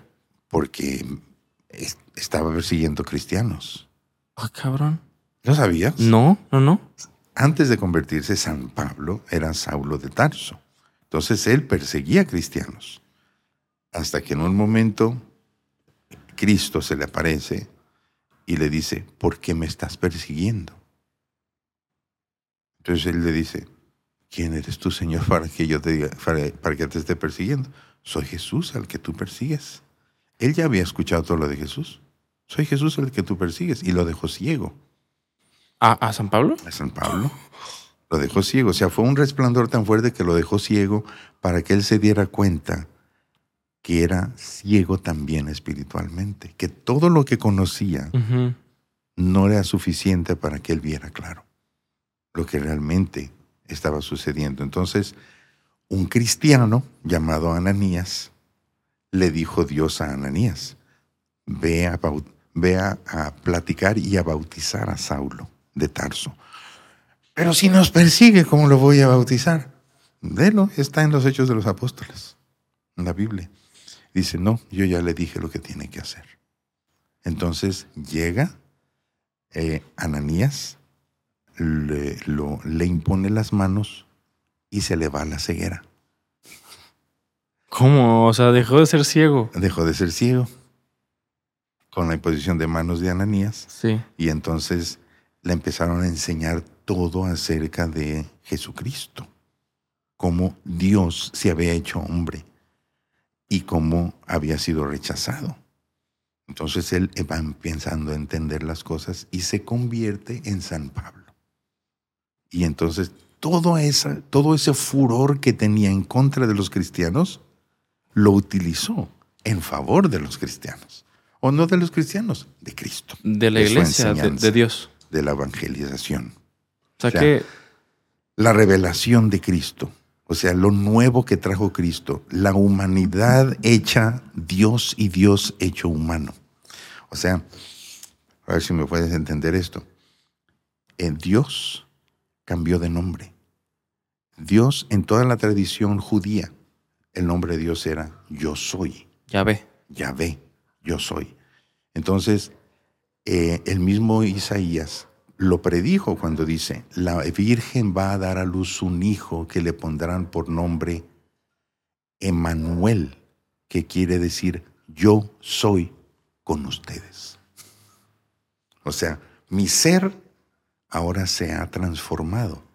Mi ser Dios ahora está unido al humano. Mi ser ahora es humano. O sea, son, son etapas, ¿no? Primero yo Ajá. soy, ahí está Dios. Y luego ya es con ahora ustedes. yo soy con ustedes. Por eso Yo vino- soy con- ujú. Por eso vino Jesús a hacerse hombre. Vaya. Exacto. ¿Esto es en hebreo? O sea, la- el significado Sí. es en hebreo. En hebreo. Arameo, ar- arameo, hebreo. Cosas Ok, así. entonces tal cual. Pero ¿por qué es Jesús y no Emanuel? Jesús es, eh, no sé si has visto, el- en realidad el nombre hebreo de Jesús es Yeshua. Yeshua. Yeshua. Cierto, ya lo había oído, sí. Yeshua. Entonces es J-H-S, que se, se convierte en el Yahvé, es eh, Y YDH. Yahvé. Yahvé. Por eso Jehová no es correcto, porque son tres vocales. Jehová es Yahvé, son dos vocales. Ok. Yeshua. El Yahvé se convierte en Yeshua. Ok. Es decir, yo salvo. Los hago míos. Salvo a la humanidad. Yo soy salvando. ¿Y el Emanuel dónde queda? El Emanuel se convierte en, en eh, el Emanuel es, es como un, prácticamente es como el Elohim, que es el hebreo, el arameo. Elohim se convierte en Emanuel. Ok. Y el, el Elohim Es como el yo soy en arameo. con ustedes, ¿no? El Elohim es yo soy en arameo. Ok. Emanuel, yo soy con ustedes. ¿Y Emanuel sigue siendo arameo o ya es Sí. castellano? Ah, No, no, sí, es hebreo, hebreo Ok. arameo. Es que yo no entiendo de esas cosas. No sé. Yo tampoco mucho, pero, pero por ahí va la cosa. sí, Me sí. parece un tanto complejo. Ujú. Ok. Pero lo, lo importante de esto es que sepamos que la humanidad ya es parte de Dios, pero la humanidad no en general, porque la humanidad tiene voluntad. bueno, los que lo aceptan, ¿no? Exacto. Entiendo. La humanidad, aquellos seres humanos que aceptan la palabra de Cristo, entonces se convierten en cuerpo de Cristo. Son, es, es básicamente ese matrimonio que yo te dije al principio. Yo quiero ser tuyo. Sí. Yo quiero, ya no quiero pertenecer a nadie más que a ti. Entonces, por ahí va la cosa. Aquellos que lo rechazan a Cristo, lo siento mucho por ellos. ¿Y si rechazan a Cristo pero aceptan alguna otra religión? Es decir, entiendo ahorita eh, su respuesta fue que la religión católica es la más completa. No, Sí. no la única verdad, pero la más completa. La más completa, la que llega hasta el final. Ok. Entonces, si, si alguien no, no acepta la religión católica, acepta otra religión que a los ojos de la católica no es, no es completa, ¿su salvación tampoco es completa? Eh, eso sí ya no lo, no lo podemos decir porque eso ya sería juzgar. Ok. Entonces, la conciencia de esa persona, solo Dios la conoce. O sea, las, sus razones por rechazar a Cristo, pero si, pero si manifiesta una buena voluntad, a lo mejor rechaza a Cristo por ignorancia, pero en su buena voluntad sigue haciendo cosas buenas. Vive como Cristo, pero sin saber, ¿no? Exacto, Tal vez. Exacto. Pero ah, si rechaza a Cristo para hacer maldades, ah, entonces es otra cosa. Ok. Entonces, bueno, eso, como bien lo menciona, ¿no? Por ahí dicen que para juzgar solo Dios. Exacto. O sea. Y la iglesia no está para juzgar. La iglesia no juzga a nadie. Que muchas veces ahorita creen que la iglesia está juzgando y que cierra puertas y cosas. No, ¿no juzga a nadie? no juzga a nadie. Ni, juzga el pecado. O sea, la, la iglesia es capaz de reconocer el pecado y rechazar el pecado. Si ve a una persona hundida en el pecado, trata de salvarla. Trata de corregirla, trata de invitarla, porque nunca es forzar a nadie. La persona tiene que decidir. Es como cuando, cuando, una, cuando las, todas estas clínicas que quieren eh, ayudar a, a personas drogadictas, a personas alcohólicas, la primera, la- lo primero que te piden es, ¿la persona lo desea? Si no lo desea, entonces no podemos hacer nada. Que Lo tú quieras mismo hace- ayudarte. lo mismo hace la iglesia. Por ejemplo, y creo que sabe que se lo voy a preguntar y se lo voy a preguntar en este momento. Entonces, ¿qué pasa con la iglesia y los homosexuales? Es decir, ¿por qué tanto rechazo mediático, no? ¿Por qué tanto ruido en esto de que la Sí. iglesia no quiera a los homosexuales? Desgraciadamente hay mucho prejuicio. ¿ok? Yo no puedo evitar que haya sacerdotes con prejuicio, cosas por el estilo. Pero la homosexualidad, como lo dije desde un principio de esta entrevista, el cuerpo es el cuerpo y el alma es el alma. Entonces, eh, cuando una persona se etiqueta como homosexual, se está etiquetando con algo que es del cuerpo, no con algo que es del alma. Entonces, eh, eso que yo te dije, por ejemplo, de lo que yo sentía, de que no quiero ser de alguien, esto lo puede sentir también una persona que es homosexual. Yo no quiero ser de alguien, yo quiero ser de Cristo. ¿Quién te está negando que lo hagas? Ok. Yo puedo decir tranquilamente que un homosexual puede ser santo y se le puede poner en los altares. ¿Qué lo impide?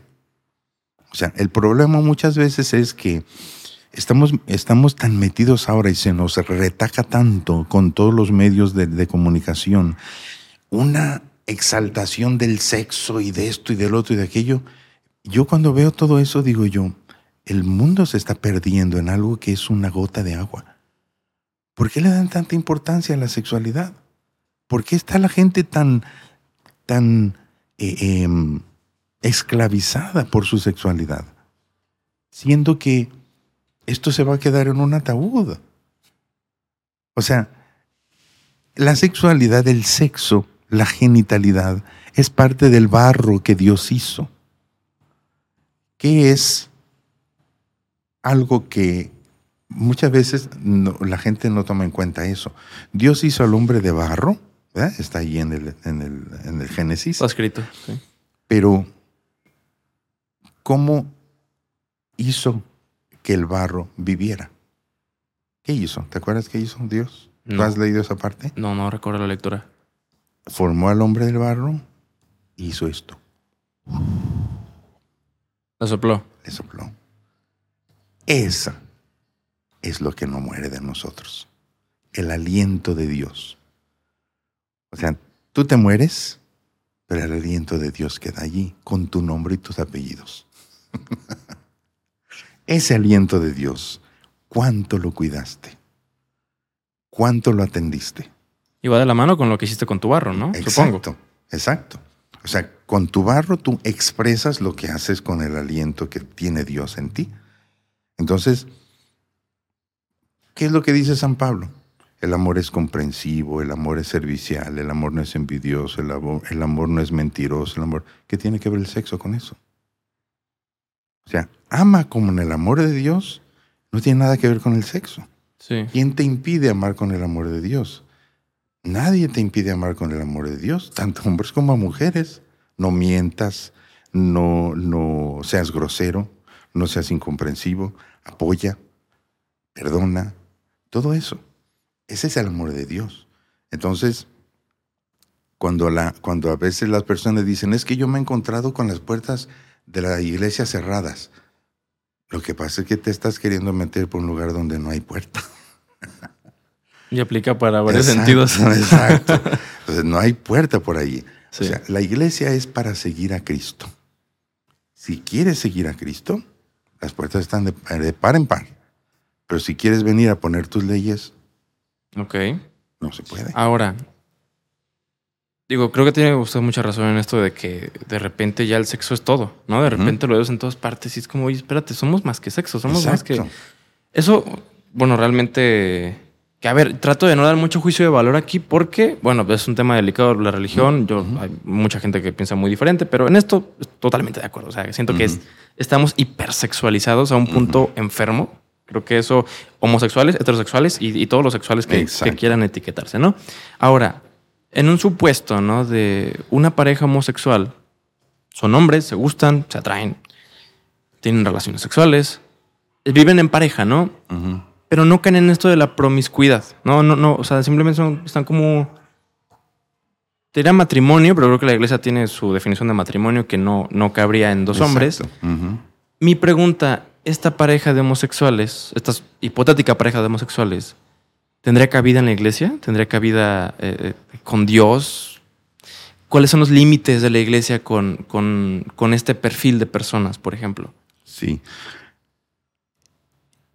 Yo sé que si una persona ama a Cristo, eh, va a respetar la naturaleza que Él creó.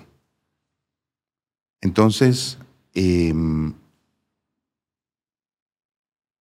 yo no veo en la naturaleza anidos, madrigueras de animales en la selva, en el bosque. Yo no lo veo con dos machos o con dos hembras.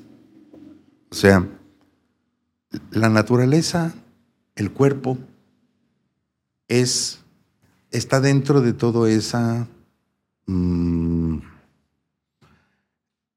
estructura automática para multiplicarse, para eh, mantenerse por sí misma. ¿Ok?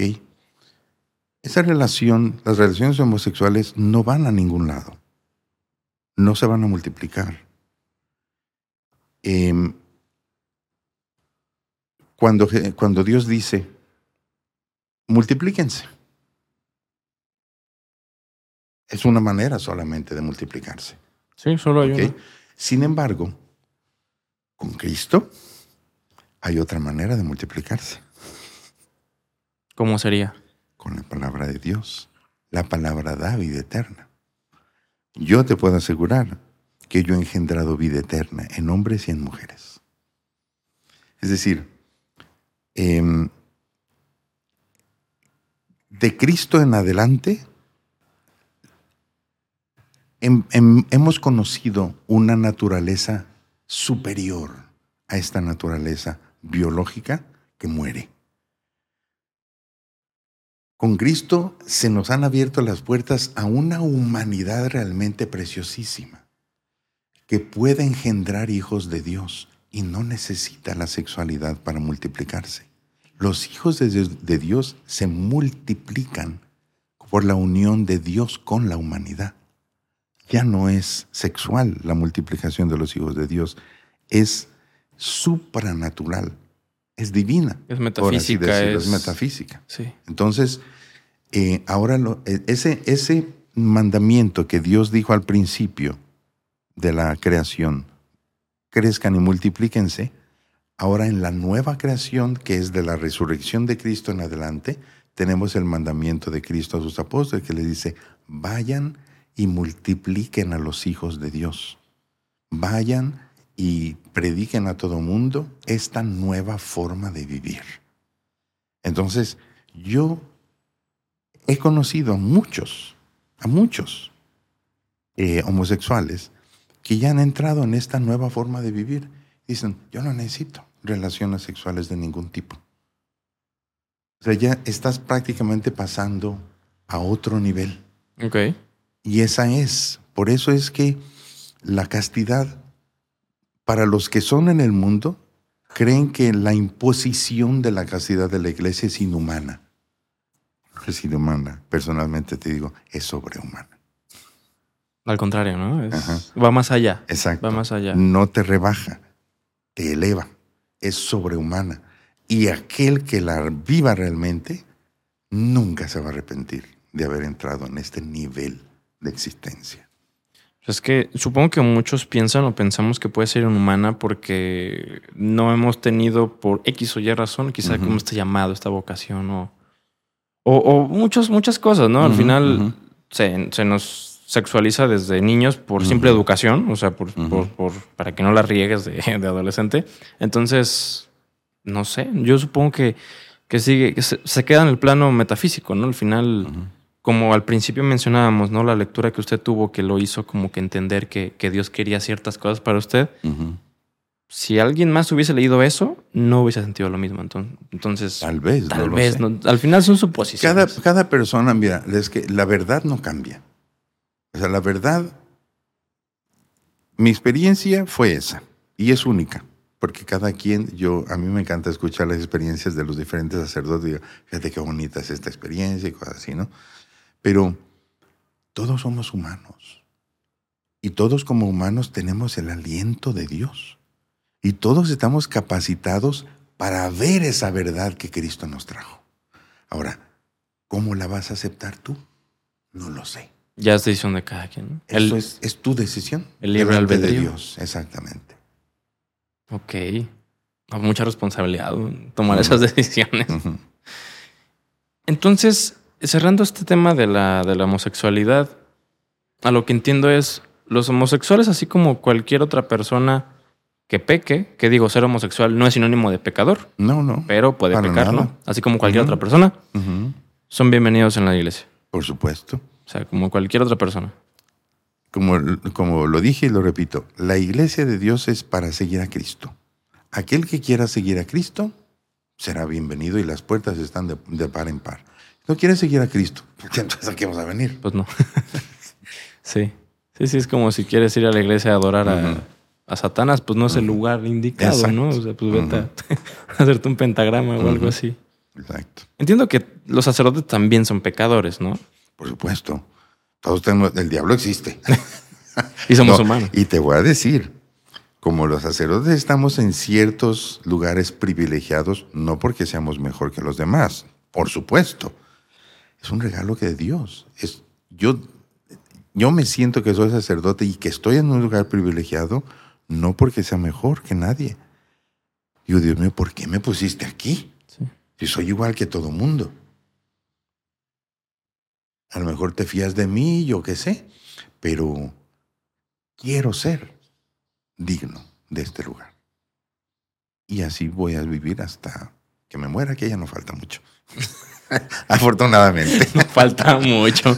¿Quién sabe? ¿Quién sabe? ¿Qué edad tienes si no es indiscreción? No, 65. Yo creo que otros 20 sí le quedan, ¿no? No, Madre Santísima. Yo creo, bueno, por estimaciones, por estadística tal ya, vez. ya no lo sé. Mi madre murió a los 90. 90 y pico. Hay posibilidad. Muy bien. Bueno, entonces en Sí. este, en, en este tema en particular son bienvenidos. Entiendo que Todos mucha los gente. que quieran, todos los que quieran, siempre y cuando quieran seguir a Cristo. Y hasta santos pueden llegar a ser. Sí, sí. Impresionante, digo, yo no, yo no lo sabía. Ahora, ustedes como sacerdotes, que obviamente también pecan, ¿ustedes se autoconfiesan? ¿Tienen que ir con alguien No, especializado? No, no, no. ¿O con cualquier padre? No, simplemente yo, si me quiero confesar, voy con cualquiera de mis hermanos sacerdotes y le digo, oye, ¿puedes- ¿podrías escuchar mi confesión? Y me confieso. Y me da la absolución. ¿Por qué no se podrá usted autoconfesar? Digo, sé que sea raro, pues, pero... No, no, no, porque no. Es que en realidad la confesión es tú con Cristo. Necesitas a alguien que te represente a Cristo. Ok. O sea, cuando yo me confieso, ya prácticamente no soy como sacerdote, soy un cristiano cualquiera. Sí, no lo hace como... Yo como penitente, como pecador, soy un cristiano cualquiera. Yo necesito a alguien que me represente a Cristo. Ok. Yo mismo no me puedo representar a mí mismo a Cristo. Ahora, Siento como que estaría haciendo trampa. sí, está- es como hacer un hack en el juego, ¿no? Exacto, Como sí, meterle no. trucos. Ahora, eh, justo ahí está mi siguiente pregunta. Es decir, si, si bien la iglesia establece, o dice en la Biblia, que Cristo está en todas partes, que Dios está en todas partes, ¿por qué tenemos que ir con un sacerdote a confesarnos si Dios está en todas partes? Hay muchos perros ladrando. Sí. Alguien se acercó por allí. bueno, eh, sigamos, sigamos. sigamos. Y yo, por mí, mira, yo como estoy tan acostumbrado aquí ya, Sin problema. ya ni siquiera me había dado cuenta. bueno, eh, el asunto es que es un sacramento. El sacramento siempre tiene el elemento físico palpable. Y es algo muy interesante. Por ejemplo,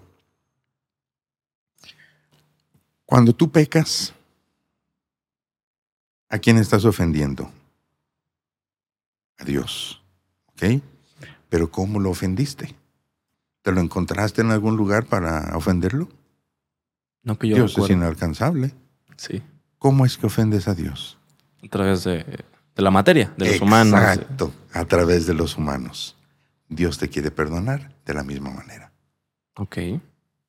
O sea, es importante. Imagínate que Dios- en realidad es algo muy, nos está facilitando el camino.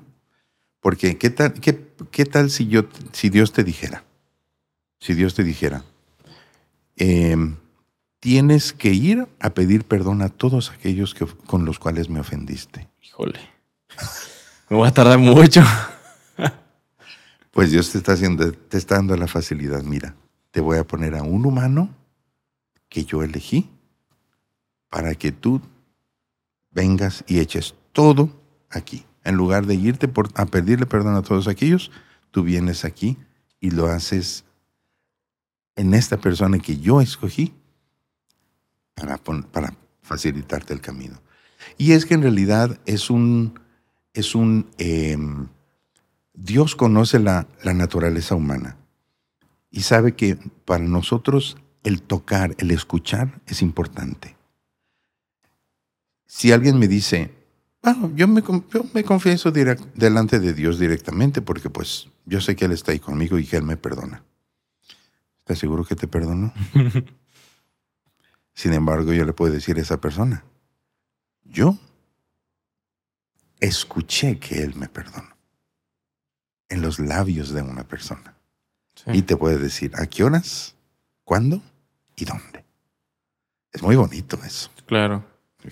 Entonces, eh, y además el hecho de que tú te escuches a ti mismo diciendo eso, es un, es un proceso realmente curativo. Ok. Entonces tiene, tiene su explicación. El hecho de por qué confesarte con un sacerdote, con una persona. Voy a pegar más. Si no escuchando a los perros. Ahora, creo que es mi última pregunta sobre la confesión. ¿Hasta qué punto el sacerdote debe respetar la secrecía que existe en la confesión? Es decir, hay personas que confiesan asesinatos, violaciones a sus propias hijas, cosas atroces, ¿no? Cosas, Sí. pecados que creo que van muy lejos. ¿El sacerdote tiene que callárselo? O sea, es decir, si, si tú como sacerdote estás sabiendo quién está siendo víctima de esto o quién fue víctima. Sí. Hasta, yo te diré, es absoluto. O sea, la secrecía tiene que ser absoluta. Yo voy a tratar lo más que pueda, si escucho un pecado de ese estilo, voy a tratar lo más que pueda de decirle, ve a hablar con un consejero. Eh, porque este nivel que yo estoy hablando en el confesionario no es un nivel humano, es un nivel divino. ¿ok? Yo no tengo ninguna autoridad allí para juzgar a nadie, yo no estoy juzgando, yo simplemente estoy escuchando, yo estoy siendo, eh, de hecho, y yo a mí me gustaría que esto lo hicieran todos los sacerdotes, porque no sé, de un momento para acá eh, la, gente eh, ha empezado a confesarse cara a cara con el sacerdote. A mí no me gusta eso. Sobre todo ahora que en Estados Unidos empezó a sonar que le querían dar al FBI la autoridad para ir con un sacerdote, para obligarle. No, valía madre. Imagínate, Sí. eso, eso no puede ser. Y yo te aseguro, yo ha, ha habido muchos sacerdotes que han sido asesinados por no querer revelar un secreto de confesión. Y eso es un martirio. Ese sacerdote se va directo al cielo. ¿Mm? El, el momento de la confesión no tiene que ser la persona con el sacerdote, tiene que ser la persona con Dios.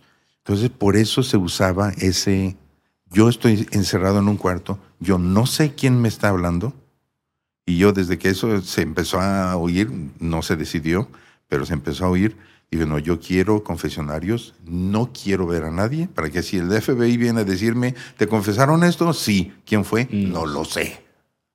Ni me interesa. Porque aquí estaba Dios, no era yo. Ok. Entonces, la persona, si realmente se está arrepintiendo, yo no lo sé.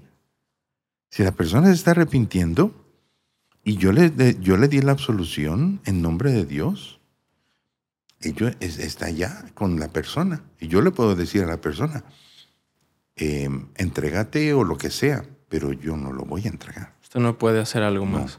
Yo no. Ahora entiendo que, bueno, al momento de la confesión, usted es un vínculo con Dios, es un vínculo material, pero al final de cuentas usted también es una persona. Entonces, no existe este debate ético de decir, a ver, sí, o sea, en- eh, eh, la parte metafísica y religiosa se entiende, pero hay cosas, disculpe la palabra, pero muy cabronas. O sea, hay cosas, hay cosas muy fuertes. O sea, Sí, y sí, esto sí. Lo, lo escuché justo en una entrevista con otro sacerdote también de Guadalajara. Y, y de- desató muchísima polémica porque el sacerdote decía es que a mí un señor me confesaba que todos los días violaba a su hija. Entonces, pues toda la gente le decía, ¿y por qué no vas a decir algo? ¿No? En esta parte, pues, desde fuera de la iglesia. Entonces, estas cosas tan fuertes que yo digo, a ver, entiendo, entiendo el punto de la iglesia, pero no estaría la iglesia abierta a, a conversar respecto a los límites de, de la secrecía. O sea, por bien de los mismos hijos de Dios. O sea, Dios no estaría de acuerdo en, que si se tiene los medios materiales para detener estas atrocidades, se hagan. Yo, yo, le, yo le diría a esta persona, mm, porque para que la absolución sea válida, se necesitan tres cosas. Una es eh, examen de conciencia, confesión de lo que tú examinaste y la tercera es muy importante también, propósito de enmienda. O sea, si este señor lo estaba haciendo diario, no tenía propósito de enmienda. Entonces yo me levantaría, me saldría del, del confesionario y le diría, a ver, ¿tú tienes propósito de enmienda? O yo, o no, tal vez no en ese momento me saldría del confesionario, ¿ok? Sí le preguntaría allí, ¿tienes propósito de enmienda? Pero yo, fuera del confesionario, me le, me le encontraría por un lado y le diría, a ver, vamos a hacer aquí una dirección espiritual, no una confesión, una dirección espiritual. Y entonces ahí sí habría muchas cosas distintas. Ok, porque ya no está dentro del ya no momento. estoy dentro de lo que es el sacramento de la confesión. Ok. Entonces, este hab- hablaría de una, de una manera distinta, ¿no? Le diría yo a él, a ver, ¿tienes propósito de enmienda? ¿No tienes propósito de enmienda? ¿Por qué lo estás haciendo? Entonces, ya hablaría otra- de otras cosas, hablaría más bien como de, de eh, decirle realmente, yo tengo la obligación, porque yo tengo, yo, no todos los sacerdotes tenemos la obligación, aparte del sacramento de la confesión, si en una escuela, si en la vida normal de la parroquia tú te das cuenta que hay cosas, lo tienes que denunciar ¿Reportar? inmediatamente. Ok. O sea que si se, se sabe yo que ya lo he hecho. ha denunciado cosas dentro Yo de he su parroquia. denunciado cosas que yo me he dado cuenta. Entonces, he, he dicho, miren, me gustaría que vinieran a, a este, porque también la, la ley allá, aquí no sé cómo esté la cosa, allá en Estados Unidos, aquí en México no sé cómo esté la cosa, allá el sistema te protege. ¿A usted como sacerdote? A mí como, como cualquier persona, Ok. cualquier maestro, cualquier persona que se dé cuenta de algo y denuncia, te protege a ti, no te reve- no revela quién dijo. Como denunciante te protege. Como civil. That's it. Ok. Exacto. Y ahora, ¿cómo planteo esta...? Bueno, ahor- ahorita le hago esa pregunta. Usted está en Estados Unidos. Sí lo dijimos al principio, sí, ¿verdad? Que usted está en Sí, sí, Sacramento. me dijiste que estaba en Sacramento. Sí, ok. Bueno, igual creo que las, las respuestas se van a aparecer, tanto las de aquí y las de allá. En este caso dice que usted ya ha, ha denunciado cosas que ha visto. Si usted entonces, si usted como sacerdote ve que un compañero sacerdote, no sé, abusa de niños, tiene conductas raras, extrañas, lo que sea, usted tiene el derecho y o la obligación Y de la denunciar. obligación, sí. Tiene la obligación de la iglesia de denunciar. Y el, el obispo nos ha dicho, es más, si ustedes lo saben y, y lo, es más, antes que a mí tienen que decirlo. Díganmelo a mí también, antes o después. Pero si quieren, antes que a mí, vayan con la policía y denuncien. Ok. ¿Y por qué, por qué hay tanto caso oculto? ¿Por qué hay tanto, o sea, que, que entre, entre... eh, Sí, en aquel, en, yo diría, fue un, fue un tiempo muy, muy feo en que un poquito antes de mí, antes de, cuando yo me vino la vocación, em, hubo, parece ser que hubo en esos tiempos mucha, mucho, es que todo, todo este des- desorden que se vino por toda esta, no sé, todo este movimiento que hubo a partir de los años 40, 50, que empezó todo, todo este apertura que generó tanto desorden sexual, se inventaron los anticonceptivos y se hizo todo esto, abrió muchas, muchas posilgas espirituales. Entonces, em, en la Iglesia Católica se hacía mucha, y no sé por qué ahorita, con todo eso de, del, del em, en ese tiempo tan, tan oscuro, yo diría, era un oscurantismo muy grande. Yo, cuando fui monaguillo, eh, había, todavía se, se celebraban misas en latín, todo ese oscurantismo, ese, a, mí me, me, sonaba tan feo. Sí. Eh, nadie sabía lo que se decía, las celebraciones, en todo esto. Entonces, se destaparon muchas cosas y le echan la culpa al Vaticano II, porque el Vaticano II ayudó a abrir muchas cosas. El, de hecho, el Papa Juan XXIII dijo, él fue el que convocó al Vaticano II. Y ahorita es santo. Y, y yo creo que porque Dios lo quiso, no sé si tú lo sepas, cuando murió Juan Pablo II, eh, que reacomodaron las tumbas de los papas allá en la, en la Basílica de San Pedro, eh, quisieron exhumar a, Juan Pablo, perdón, a Juan 23. Juan 23 lo quisieron exhumar, pues ya para sacar los huesitos y ponerse en una urna más chiquita. Estaba incorrupto. Juan 23 estaba incorrupto. Juan 23 eh, sigue estando incorrupto. Entonces lo sacaron, lo metieron en un ataúd de cristal y está expuesto a la, gente ahí en la, en la Basílica de San Pedro. Dios, para mí que Dios lo quiso hacer para decir, que el Vaticano II fue una inspiración del Espíritu Santo. Y ahorita que estoy diciendo esto, seguramente algunos se me van a escandalizar. ¿ah? Pero yo sé que fue una, una, inspiración del Espíritu Santo, el Vaticano II, que ayudó a... Era parte de lo que estaba sucediendo en la humanidad, destapar, destapar, destapar. Y se han seguido destapando muchas cañerías y muchas posibilidades. Era necesario. Y desgraciadamente eh, ha habido con esta renovación de la liturgia que se hizo, la liturgia en español y que, y que más abierta a la gente para que la gente supiera participar mejor, claro, siempre hay riesgos. Y entonces ha habido sacerdotes que están este, abusando de lo que es la, liturgia y están haciendo cosas muy deplorables. Pero bueno, pues en todo hay riesgos, ¿no? Pero al mismo tiempo el pueblo cristiano entiende más las cosas. La doctrina es entendida más por la gente y la gente puede dominar más su fe y puede ser más cristiana. Con el riesgo siempre de que se pone a la, al alcance de muchas gentes eh, las cosas sagradas y abusan de ellas. Ese, ese, fue el riesgo. Ok. Ahora, ¿cuál es el, Vaticano II? No, no había escuchado esto, pues. El Vaticano II es una, un concilio que se viene haciendo desde el principio de la iglesia. Es algo muy hermoso. Eh, ha habido concilios en los diferentes puntos de la historia. Eh, el primer concilio es el concilio de Jerusalén, está narrado en los Hechos de los Apóstoles.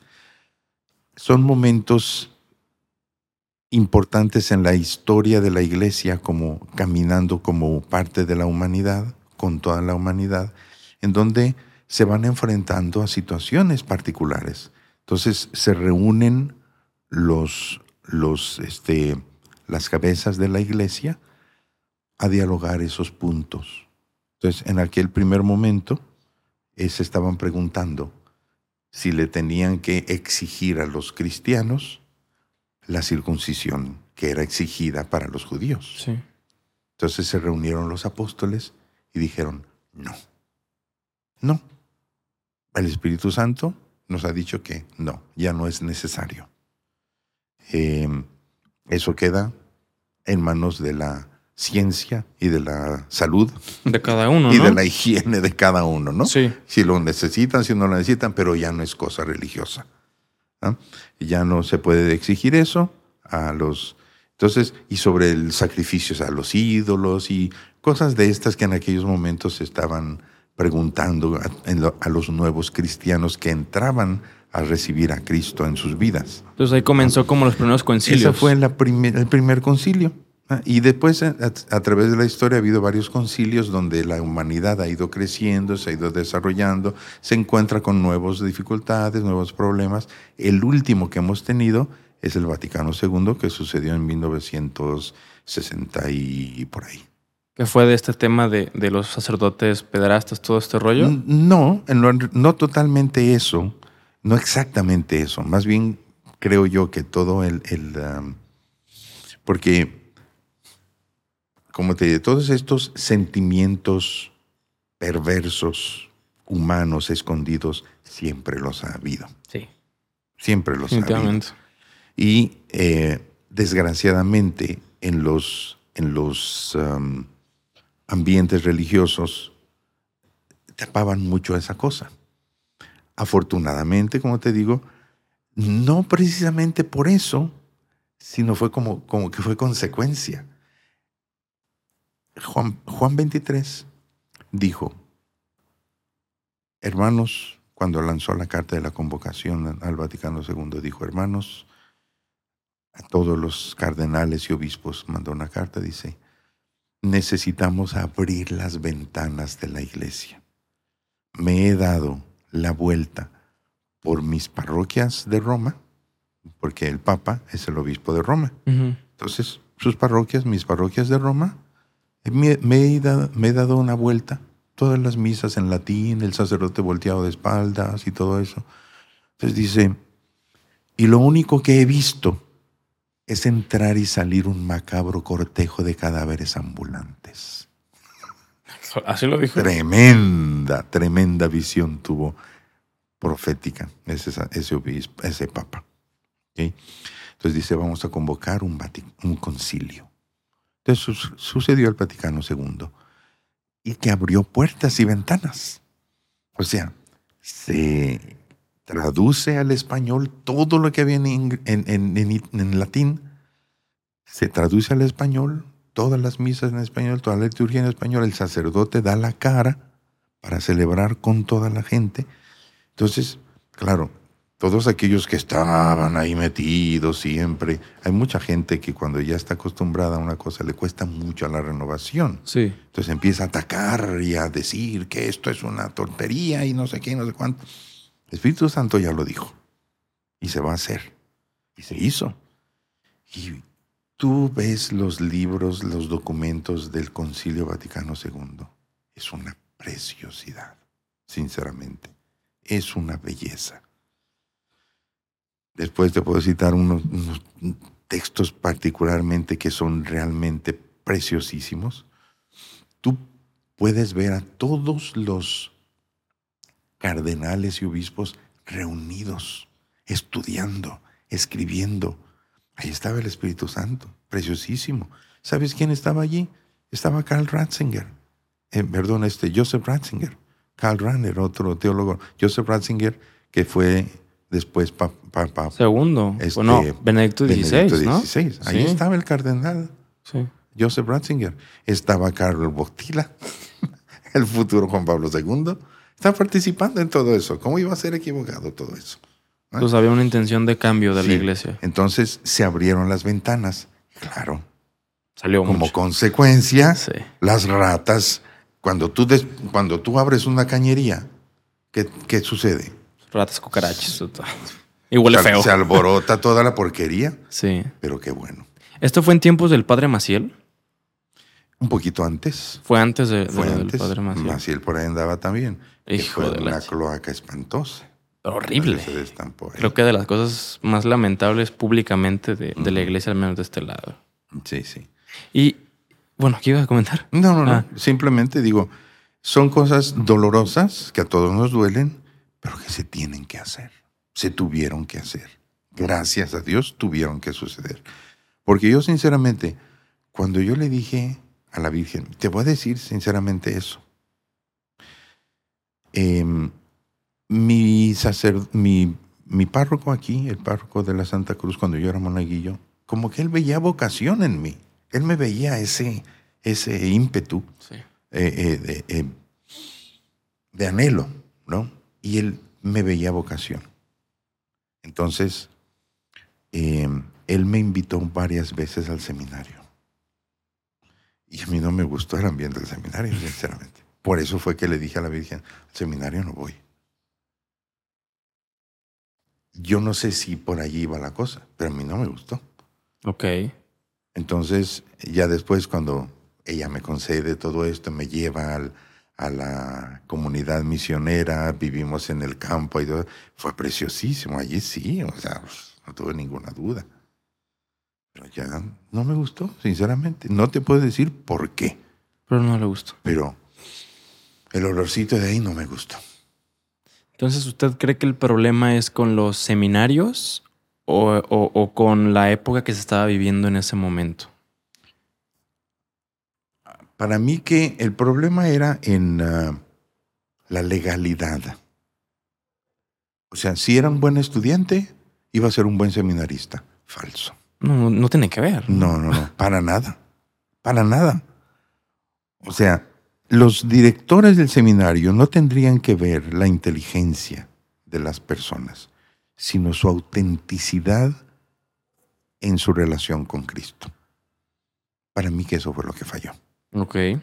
Que a lo mejor ni siquiera ellos la tenían, la autenticidad en su relación con Cristo. ¿Cómo le van a pedir a los seminaristas? ¿Entiendes? O sea, Hubo, hubo mucha, mucha... Yo pienso que la legalidad eh, prácticamente que tacha, eh, caía en un fariseísmo. En un fariseísmo. Legalidad. Vamos a cumplir con la ley. Sí, que querían como formar tecnócratas dentro del seminario cuando no Dios no les iba a pedir que, supieran tal cosa o que hicieran tal ejercicio matemático. No sé, o sea, al final es algo pues espiritual. No, no sabía que estaba tan tan fuerte el asunto académico, tal vez en el seminario no, no, no sabía, vaya, que era tan importante. Sí, era muy importante todo lo que era académico. Y sigue siendo, porque pues claro, un sacerdote tiene que estar bien preparado. Tiene que saber teología. Pero no es lo importante. En realidad, ¿de qué te sirve una persona bien preparada si todavía no ha tenido su encuentro con Cristo? No ha dicho todavía su opción cristiana. Que esa preparación no va a ir para, para Cristo. Exactamente. ¿Dios era considerado filósofo? Jesús. Por supuesto, por supuesto. Jesucristo era, yo diría que más que un filósofo, porque él, él, él entró dentro de todo un sistema de escuela, de discipulado. Él no fue el primero. Había maestros con discípulos. Platón tenía sus discípulos, Aristóteles tenía sus discípulos y también acá los judíos había muchos maestros con sus discípulos. Ese era como el, el sistema de enseñanza del, del momento, de la época. Em, entonces, sí, en cierta forma tenía una filosofía de la vida. No, pero se pasaba, se pasaba, era una filosofía llena de autoridad divina. O sea, junto con su doctrina, expulsaba demonios y curaba y resucitaba muertos. Hombre, ¿este quién es, no? Más que un filósofo, dirá usted. Exacto. Y ahora lo que nos queda a los mortales, entiendo una explicación de la iglesia, pues es estudiar filosofía y teología para medio entender. Sí, yo diría, eh, echa mano de todo tu entendimiento, porque yo estoy seguro que la, la fe cristiana es 100% entendible. El, el digo 100% entendible porque así lo quiso Cristo. No quiero decir que vayas a dominar todos los misterios. Sí. Siempre el misterio va a ser eh, mucho más allá de, lo, de nuestras capacidades. Pero eh, a eso vino Cristo. De hecho, para mí hay algo bien clave cuando Jesucristo dijo, le llega un, maestro de la ley y le dice, maestro, ¿cuál es el mandamiento más importante? Curiosamente, Cristo literalmente agarra un texto del Antiguo Testamento y dice, amarás al Señor tu Dios con toda tu alma, con, toda tu, con todo tu corazón y con todas tus fuerzas el texto del Antiguo Testamento habla de esas tres cosas, pero Jesús añade una más, y con toda tu mente. Ya mete el entendimiento. Ya mete el entendimiento.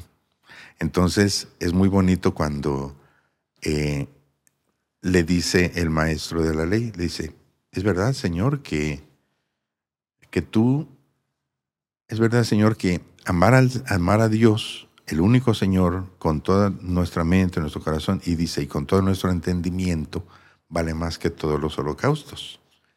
Entonces dice allí el Evangelio.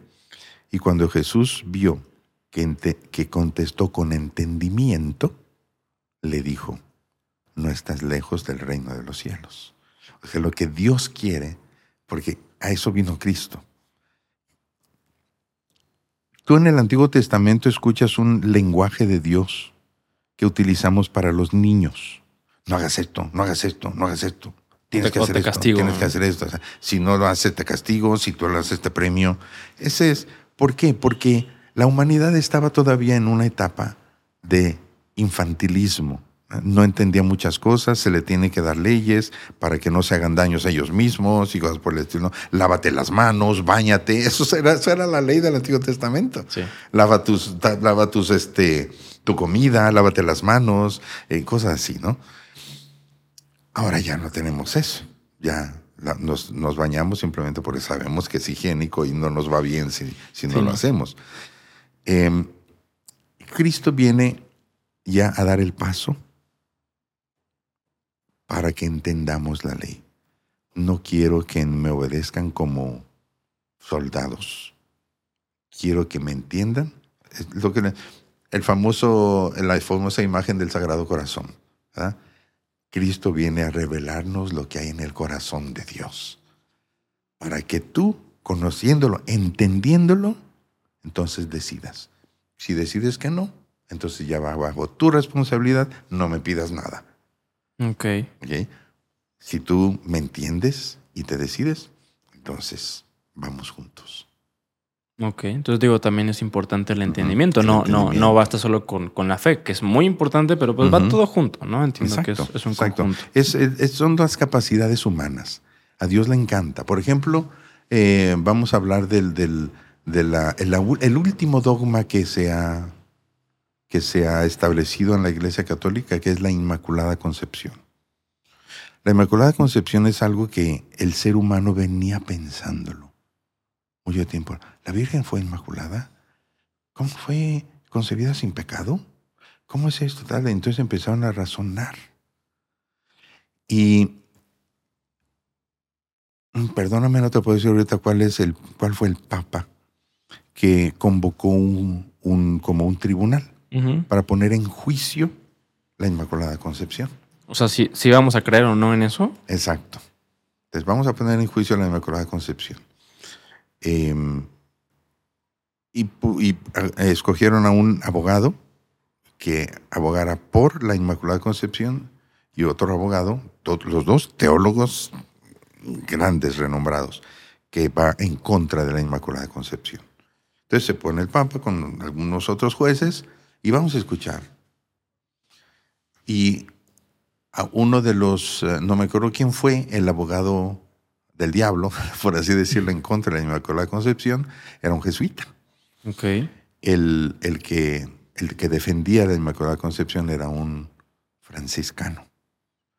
El franciscano le dio un poquito de, miedo. Dice, ¿cómo voy a ponerme a, discutir con este jesuita? Los jesuitas siempre son una lumbrera, ¿no? Y el, superior le dice, tienes que ser tú, por obediencia yo te lo mando que lo hagas. Pues bueno, por la santa obediencia lo voy a hacer. Y lo hizo con todo su corazón y con todo su entendimiento. Y dio un, una disertación tan hermosa que hasta el mismo jesuita se quedó. ¿Qué fue lo que respondió? ¿Cómo, argumentó? Yo les voy a aconsejar que, que, que vean la película que se llama John Tunes Scotto, el abogado de la Inmaculada Concepción, el defensor de la Inmaculada Concepción. Y ahí viene todo. Todo al detalle. La vida de uno y la vida de, quién es el Papa y todo eso es muy histórica esa película. Y muy bonito todo eso, todo el discurso que dio, ahí está.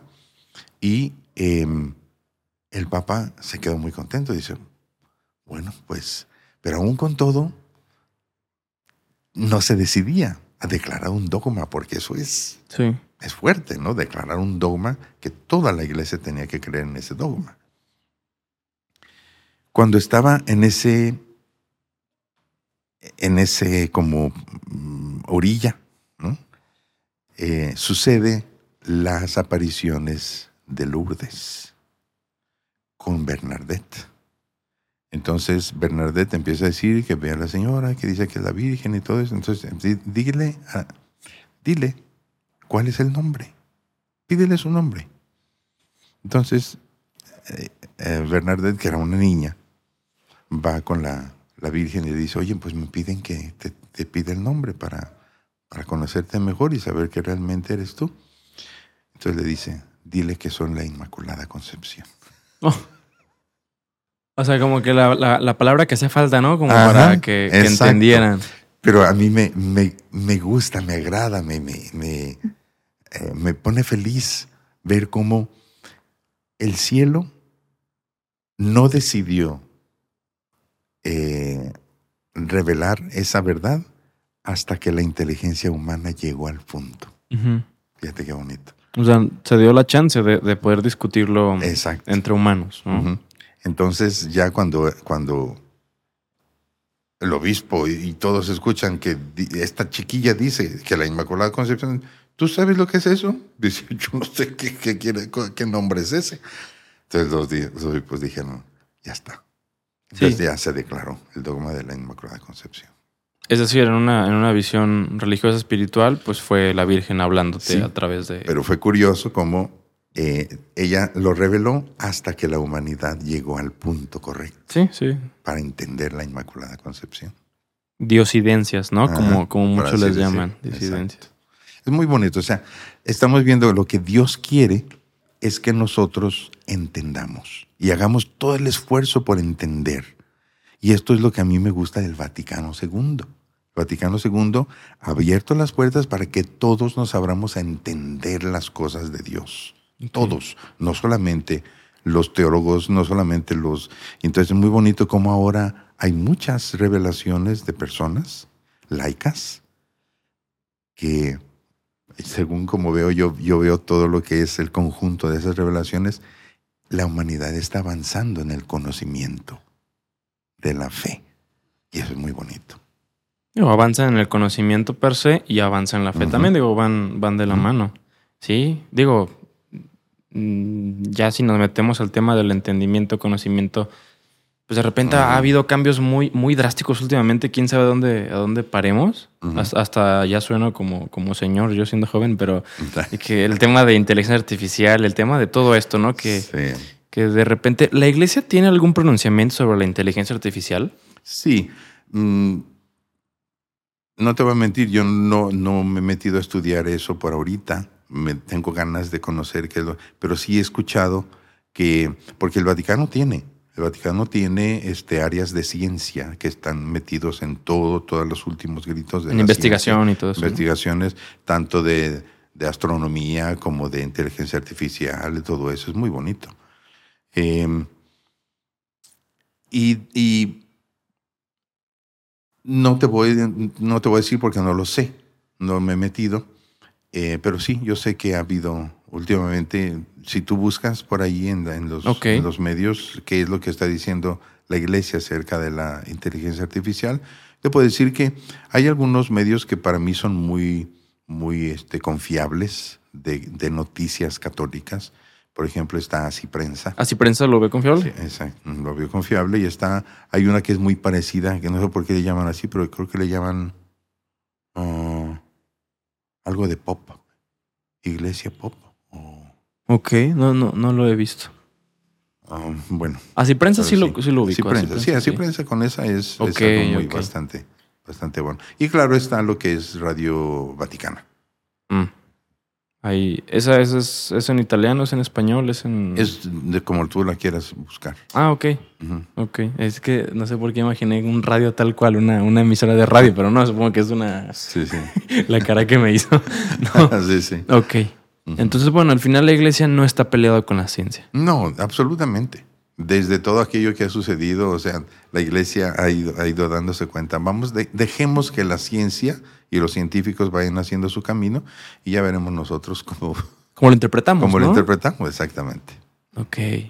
Vamos a darle, digo, ya un, un fin a, la entrevista que de repente veo los números y dices, oh, ¿cómo se pasó esto tan rápido? Sí. Pero antes de terminar y de ya darle un final, hay, hay algo que, bueno, tengo unas dos, tres preguntillas antes de terminar como tal. Pero hubo una parte que ya no concluyó eh, con su idea, donde estaba diciendo que ustedes como sacerdotes en ocasiones tienen como, como ciertas oportunidades de estar en lugares privilegiados que a veces, bueno, algo sí iba entendiendo yo, que, que era como propenso, ¿no? El, tema del pecado, el tema de, de los peligros que puede tener usted por, por estar en lugares privilegiados. No sé si, si se acuerda de lo que me estaba comentando. No, no me acuerdo. Em, bueno, yo sé que he estado en... Tú, mientras más estás en un lugar privilegiado, oh sí, creo que, yo creo que vas por allí. El diablo te tienta más. Sí, que, que estaban más en riesgo los sacerdotes. Exacto. O sea, el diablo se va a dedicar más a personas que pueden hacer más daño. Nosotros como sacerdotes podemos hacer mucho daño a la gente. Y eso a mí me pone a temblar un poco. No digo, Señor, yo no me quiero soltar de ti porque si no voy a ser un desastre, porque yo no soy mejor que nadie. ¿Entiendes? Yo no soy mejor que nadie. Entonces, si me, si me suelto de ti, voy a, voy a hacer, puedo hacer mucho daño. ¿Mm? Entonces, eh, es más urgente que nosotros estemos siempre en una vida de oración, en una vida muy cerca de Dios, que yo me confiese con cierta frecuencia para yo mantener mi alma, mi corazón limpios, eh, mis predicaciones. Yo siempre trato de que, mis predicaciones no sepan nada ni a política ni a intereses personales. Porque yo lo que quiero predicar es lo que Dios quiere y punto. Ok. Claro que voy de vez en cuando a, a mencionar ciertas situaciones políticas que se están dando. Lo tengo que hacer, porque la palabra de Dios tiene que iluminar la verdad que se está viviendo, Sí. pero sin cargarme a ningún tipo de partido político. Eso sería, para mí eso sería súper vulgar. o sea, jamás me voy a, a- a- a- jamás voy a predicar para que voten por algún tipo de presidente. No. Yo voy a pedirles que sean fieles a la verdad y de acuerdo a su conciencia cristiana, defiendan la verdad desde su voto. ¿Y, y cuáles son estos lugares privilegiados en los que los sacerdotes están? Bueno, simple y sencillamente mi situación como párroco. Mi situación celebrando una Eucaristía y predicando a un montón de gente. Para mí eso es un lugar súper privilegiado. Em, no digamos ya un obispo o el papa, por Sí. ejemplo. Son lugares privilegiados. Imagínate si el, si el demonio no quiere hacer estragos con el papa. No, sería un... Un hitazo. Pero aparte, incluso sería un desastre aparte de lo religioso económico y hasta político y hasta sería algo... Y más digo, Por supuesto. en ese caso el Vaticano tiene una biblioteca muy grande de... Y, fí- y fíjate qué curioso. Y, y esto quiero decirlo a todos, a todos para que no, no se escandalicen tan fácilmente. No es bueno el escándalo. Em, últimamente hemos tenido papas muy santos. Y ahorita están criticando a este que, que hace esto y que hace lo otro, aquello. Pues a lo mejor no es tan santo como otros, pero no por eso deja de ser mi papa. ¿Entiendes? Este, la iglesia es consciente de eso. Si ustedes se dan cuenta, en toda la historia de papas, la gran mayoría no son santos. La gran mayoría de papas no son declarados santos por la iglesia porque no ha habido papas, porque ha habido papas que no son muy santos. Y no por eso no las reconoce como papas. Ha habido unos papas que han sido un desastre, pero no por eso dejan de ser papas. Pues no. El lugar es santo. A lo mejor ellos no son tan dignos del lugar, ¿me entiendes? Casi, casi les diría como una familia que es matrimonio sacramento. El lugar del papá y de la mamá son lugares santos. Que los papás y las mamás a lo mejor no sean tan santos es un problema también, Sí, ¿me entiendes? pero Pero, no. los hijos los tienen que respetar como padres. Fíjate cómo el mandamiento es honrarás a tu padre y madre. No dice obedecerás a tu padre y madre. honrarás. Dice honrarás. Sí. Porque a lo mejor obedecerlos no va a ser tan bueno. Porque a lo mejor no son tan santos. Pero siempre que Exacto. est- esta honra, ¿no? De que no deja de ser tu padre o tu madre. Correcto. Entonces, mi papá no deja de ser mi papá y que a veces al diga alguna, yo, yo, he sido, yo he sido testigo de que públicamente he dicho ciertas cositas que digo yo, ups, ¿verdad? Pero bueno, ahora, ¿a, a qué voy? A que la iglesia es consciente de eso y sin embargo le ha dado también el título de santos a gentes que no son ni sacerdotes ni papas. Ha habido padres y madres de familia que son santos. Civiles, no personas. Ha habido, por ejemplo, tiene a San Martín de Porres. ¿Quién era San Martín de Porres? En su tiempo era un pobre bastardo, hijo de un no matrimonio, de un el desliz que tuvo un español con una esclava negra. Y salió él. Entonces, y en ese tiempo con tanta prejuicio que había en todo eso, sin embargo, empezó a dar chispazos de santidad. Y la iglesia dice, este es un santo. Y punto. Título que ni a papas le ha dado. Sí, hay papas que no lo son. ok. O sea, eso está bien claro. A niños tenemos nuestro santito, que estoy enamorado de este santito nuestro, José Sánchez del Río. Qué bárbaro. ¿El qué hizo? Testimonio dio. Que ahí en, en el mero, la, la guerra cristera. De allí de, de, de Zaguayo, Michoacán. El muchacho este, sabía dónde estaban los cristeros. El gobierno lo agarró y le dice, dinos. No, no los voy a delatar. Y lo empezaron a martiri- a martirizar, gobierno cobarde, a un muchacho de 12, 13 años. A martirizar. Le empezaron a desollar las plantas de los pies. Y que, y que dijera, di, viva la revolución. Él dice, viva Cristo Rey. Y murió con el secreto de dónde estaban los cristeros. No pudieron, no pudieron arrancarle nada.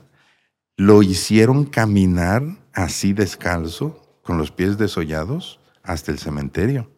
Y le enseñaron su fosa. Si no nos dices, aquí te matamos. Viva Cristo Rey. Y lo mataron.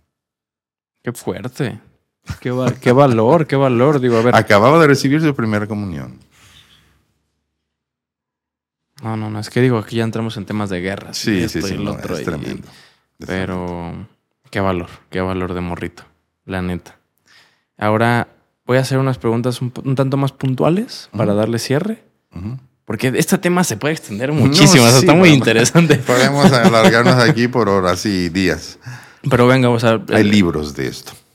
Bueno, está la Biblia, ¿no? Y, Ujú. mucho, y se compone de muchos libros. Pero bueno, a, a la audiencia, una de las razones por las cuales no, no, no, no decidí hacerlo corto este episodio es porque el, el padre Rodolfo se va del país en poquitos días y pues usted vuelve hasta el próximo año, tal vez. Sí, pero tú puedes Si dividirlo en varios. Nah, órale, con, con gusto. No, pero yo creo que igual y sale todo, todo en conjunto. Pero bueno, a ver, una pregunta que, que la verdad que nos, nos, nos inquieta a muchas personas, jóvenes, grandes, no tan grandes. ¿Cuánto gana un sacerdote? Si es que se puede saber, claro. Te voy a decir una cosa. Em, depende del lugar, depende de cómo se maneje, porque la iglesia se maneja de diferentes maneras en los diferentes países. Aquí, sinceramente, yo nunca he, nunca he estado dentro de la estructura sacerdotal de Guadalajara o de México. Em, yo personalmente vivo en primer lugar, el salario, por así decirlo, que me dan, no es en, real- en realidad, no tiene el tamaño de un salario. Pero el asunto es que yo allá, en Estados Unidos, cuando yo estoy al servicio de una parroquia, la parroquia tiene la casa para el sacerdote. Yo no voy a pagar renta. Yo tengo mi casa. Eh, yo puedo contratar a una persona que me cocine, que me limpie la casa. Eh, ¿Y esto lo paga la iglesia? paga la iglesia, eh, la comida me la paga la iglesia, Em, incluso toda la gasolina que yo gaste al servicio de la iglesia me lo paga la iglesia. Ya si me voy de vacaciones, entonces va a mi cuenta. ¿Y su automóvil, su, su carro? El automóvil yo puedo tener el mío y la, y la parroquia me paga el mantenimiento del coche. Pero la iglesia no le pone carro. No, Ok. yo lo pago con mi Sí, usted lo compró dinero. y... La iglesia puede ponerme carro, pero sí es de la iglesia. Es de la iglesia y la iglesia entonces me quita la parte del mantenimiento del coche. Porque ya te puso el carro. Ya me pone el coche. Eh, y claro, lo que me queda pues es para mí. Como no tengo hijos, no tengo esposa, entonces No paga renta. no pago renta, que- entonces eh, prácticamente es mío. Entonces el salario es muy chiquito, pero ya está todo pagado. Claro, al final le queda A para final de usted. cuentas es, es lo mío. ¿Y, y de cuánto oscila el salario de un padre en Estados Unidos?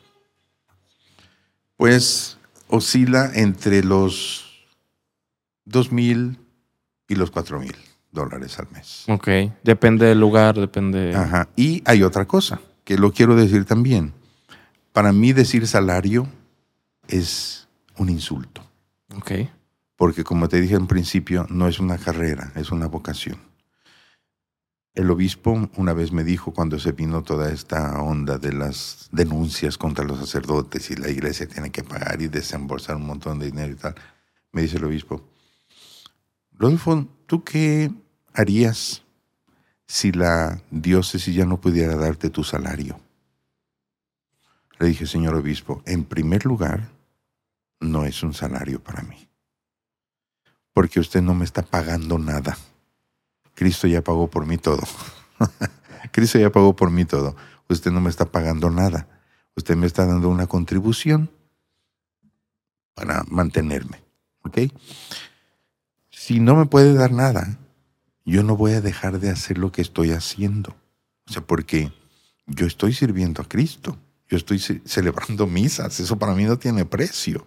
Eso para mí no es un trabajo. Es algo que me gusta hacer y que hay de mí si no lo hiciera, como dice San Pablo, ¿no? Para mantenerme, pues yo que sé, a lo mejor me pongo, me pongo a tocar piano otra vez en los bares o, o a lo mejor me pongo a, porque me estoy dando cuenta que allá, instalarte una televisión, yo sé hacer esas cosas. Yo puedo- te, te puedo instalar una televisión. paga te muy bien. exacto, allá se paga muy bien. Sí. Entonces yo lo puedo hacer, pues que me den mi, mi, mi sueldito, ¿verdad? Sí. Yo me puedo mantener para seguir haciendo la mía. Pero yo la misa no la voy a dejar de hacer. No lo hace por dinero. No lo hago por dinero. Ok. Muy Entonces, interesante. por ahí va la cosa. Entonces Sí. yo siento que la, la iglesia más o menos así se maneja. Los sacerdotes, quiero creer que más o menos así se maneja. Muy bien.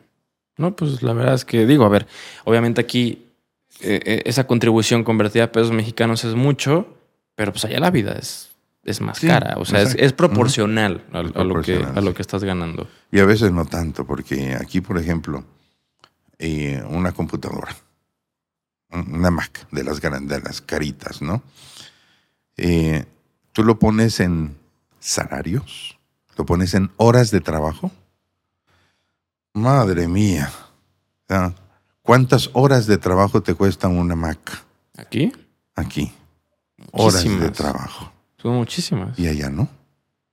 Allá te están pagando en el salario mínimo, no del sacerdote, ya no estoy hablando aquí del sacerdote, estoy hablando de cualquier persona. Sí. El salario mínimo de allá ahorita está alrededor de 15 dólares por hora.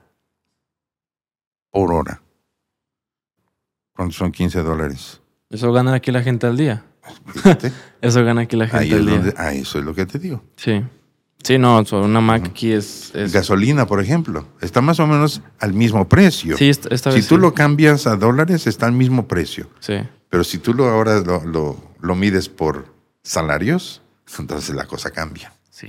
Es el tema, lo- la vida que nos cuesta a los mexicanos. Digo, esto no tiene que ver con religión ya, pero. No, no. Pero bueno, en cierta forma sí, ¿no? Porque yo soy consciente de todas estas cosas, entonces eh, a mí me gusta comprender a la gente. Entonces, esto es Sí. parte de la vida diaria, ¿no? Es parte de la comprensión y todo eso. ¿Qué, Pero bueno, qué hace, por, último, qué hace con su salario? Digo, en este caso puede constar usted como personalmente Rodolfo o como sacerdote. ¿Qué, ¿Qué hace un sacerdote con su salario? Bueno, sigo diciéndole salario, con su contribución. contribu- sí, con su, su uh, beneficio ¿no? que tiene. Pues yo lo que hago, y yo me he dado cuenta de casi todos los sacerdotes, siempre lo hacen para mantener a su familia, para cuidar a sus padres, para si tienen algún hermano en desgracia, pues lo usan para ello, alguna enfermedad del, del hermano, de la, de la tía, del papá, de la mamá, sobre todo es la familia cercana, ¿no? Em, se va a eso. Se va a eso. Este, los ahorros van y benefician. Es lo que yo hago también.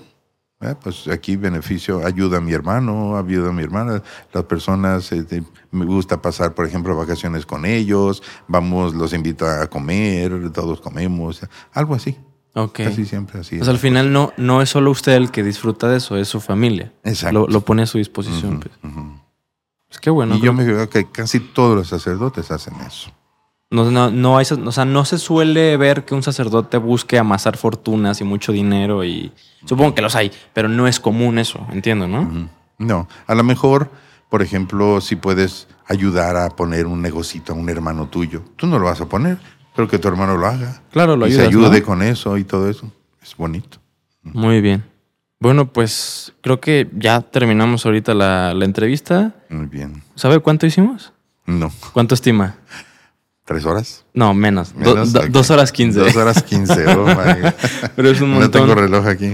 La verdad es que hay temas que igual me gustaría hablar, pero bueno, sería muy extenso. Entonces, pues quien quite después Dios nos ponga. en algún momento. Este, estoy próximo a sacar mi visa, así que a lo mejor y luego, luego voy para Sacramento, o luego lo espero que venga, o quién sabe qué vaya a pasar. O por Zoom, yo qué sé. O bueno, ándale, por Zoom puede funcionar. yo ahí tengo mi, mi computadora para hacer eso. Muy bien, entonces bueno, antes de yo finalizar y cerrar aquí, algo que quiera usted decir a mí, a la audiencia, ahorita es su momento. No, pues yo lo que quisiera decirles a todos ustedes es que Estamos en un mundo en donde reina la mentira y la confusión para las almas. Sus almas son el soplo de Dios. Entiendan sus almas, no se dejen guiar, no escuchen, no le den oídos a todo lo que escuchan ahora por internet, que hay, que hay mucha basura. Internet, radio, televisión, hay mucha basura. No dejen que tanto veneno toque su alma. Acérquense a Cristo. Cristo es la verdad. La humanidad en Cristo es lo mejor. Es todo. Muy bien, muy buen cierre. Le agradezco mucho, de verdad, tanto por su tiempo, por su disposición, por, por, por, la sabiduría que, que vino a transmitir. Quiero decirle a la gente que está viendo esto, igual y no es necesario, pero lo voy a decir. Uno, yo soy católico, yo me, me como católico, me confirmaron, hice mi primera comunión. Yo actualmente no me considero un practicante de la religión, no asisto a misa, no... Vaya, me alejé por ciertos motivos, fundados o no. Esa es mi, mi eh, digamos, mi situación personal, ¿no? Sin embargo, bueno, el programa se llama Realidad. Me parece muy necesario que conozcamos muchas realidades diferentes. Si en algo les ayudó esto, qué bueno. Si no, bueno, pues igual y no era para ustedes, ¿no? Solo quisiera, quisiera hacer esa aclaración de decirles, no, no vengo yo a evangelizarlos. Quizás es trabajo de usted como sacerdote. Entonces yo vengo a exponer ideas eh, solo como puntualizar eso, que no vayan a, malinterpretar el contenido de esta entrevista. Y nada, sí, sí creo en Dios. Creo que creo que se debe de creer. O sea, creo que no, no, no, no hay otro. Pero bueno, ¿no? Al final eso ya es de cada uno de ustedes. Ojalá les haya servido de algo, que les haya aportado en, en algo este contenido. Y nada, Padre Rodolfo, le agradezco muchísimo por, por, el tiempo, por la disposición, por el lugar también, porque estamos aquí en, en, un lugar suyo. Y nada, pues nos vemos en el siguiente episodio de Realidad. Comenten a quién les gustaría que, que traigamos, a qué profesión, a qué persona. Y nada, pues será lo posible por, por hacerlo. Ahí nos vemos y pues, pues nada, ahí luego igual hasta nos vemos en Estados Unidos en un futuro entrevistando gente. Muy bien, muchas gracias. Que Dios les bendiga a todos. Muy bien. Que Dios los bendiga. En ningún invitado había dicho esto.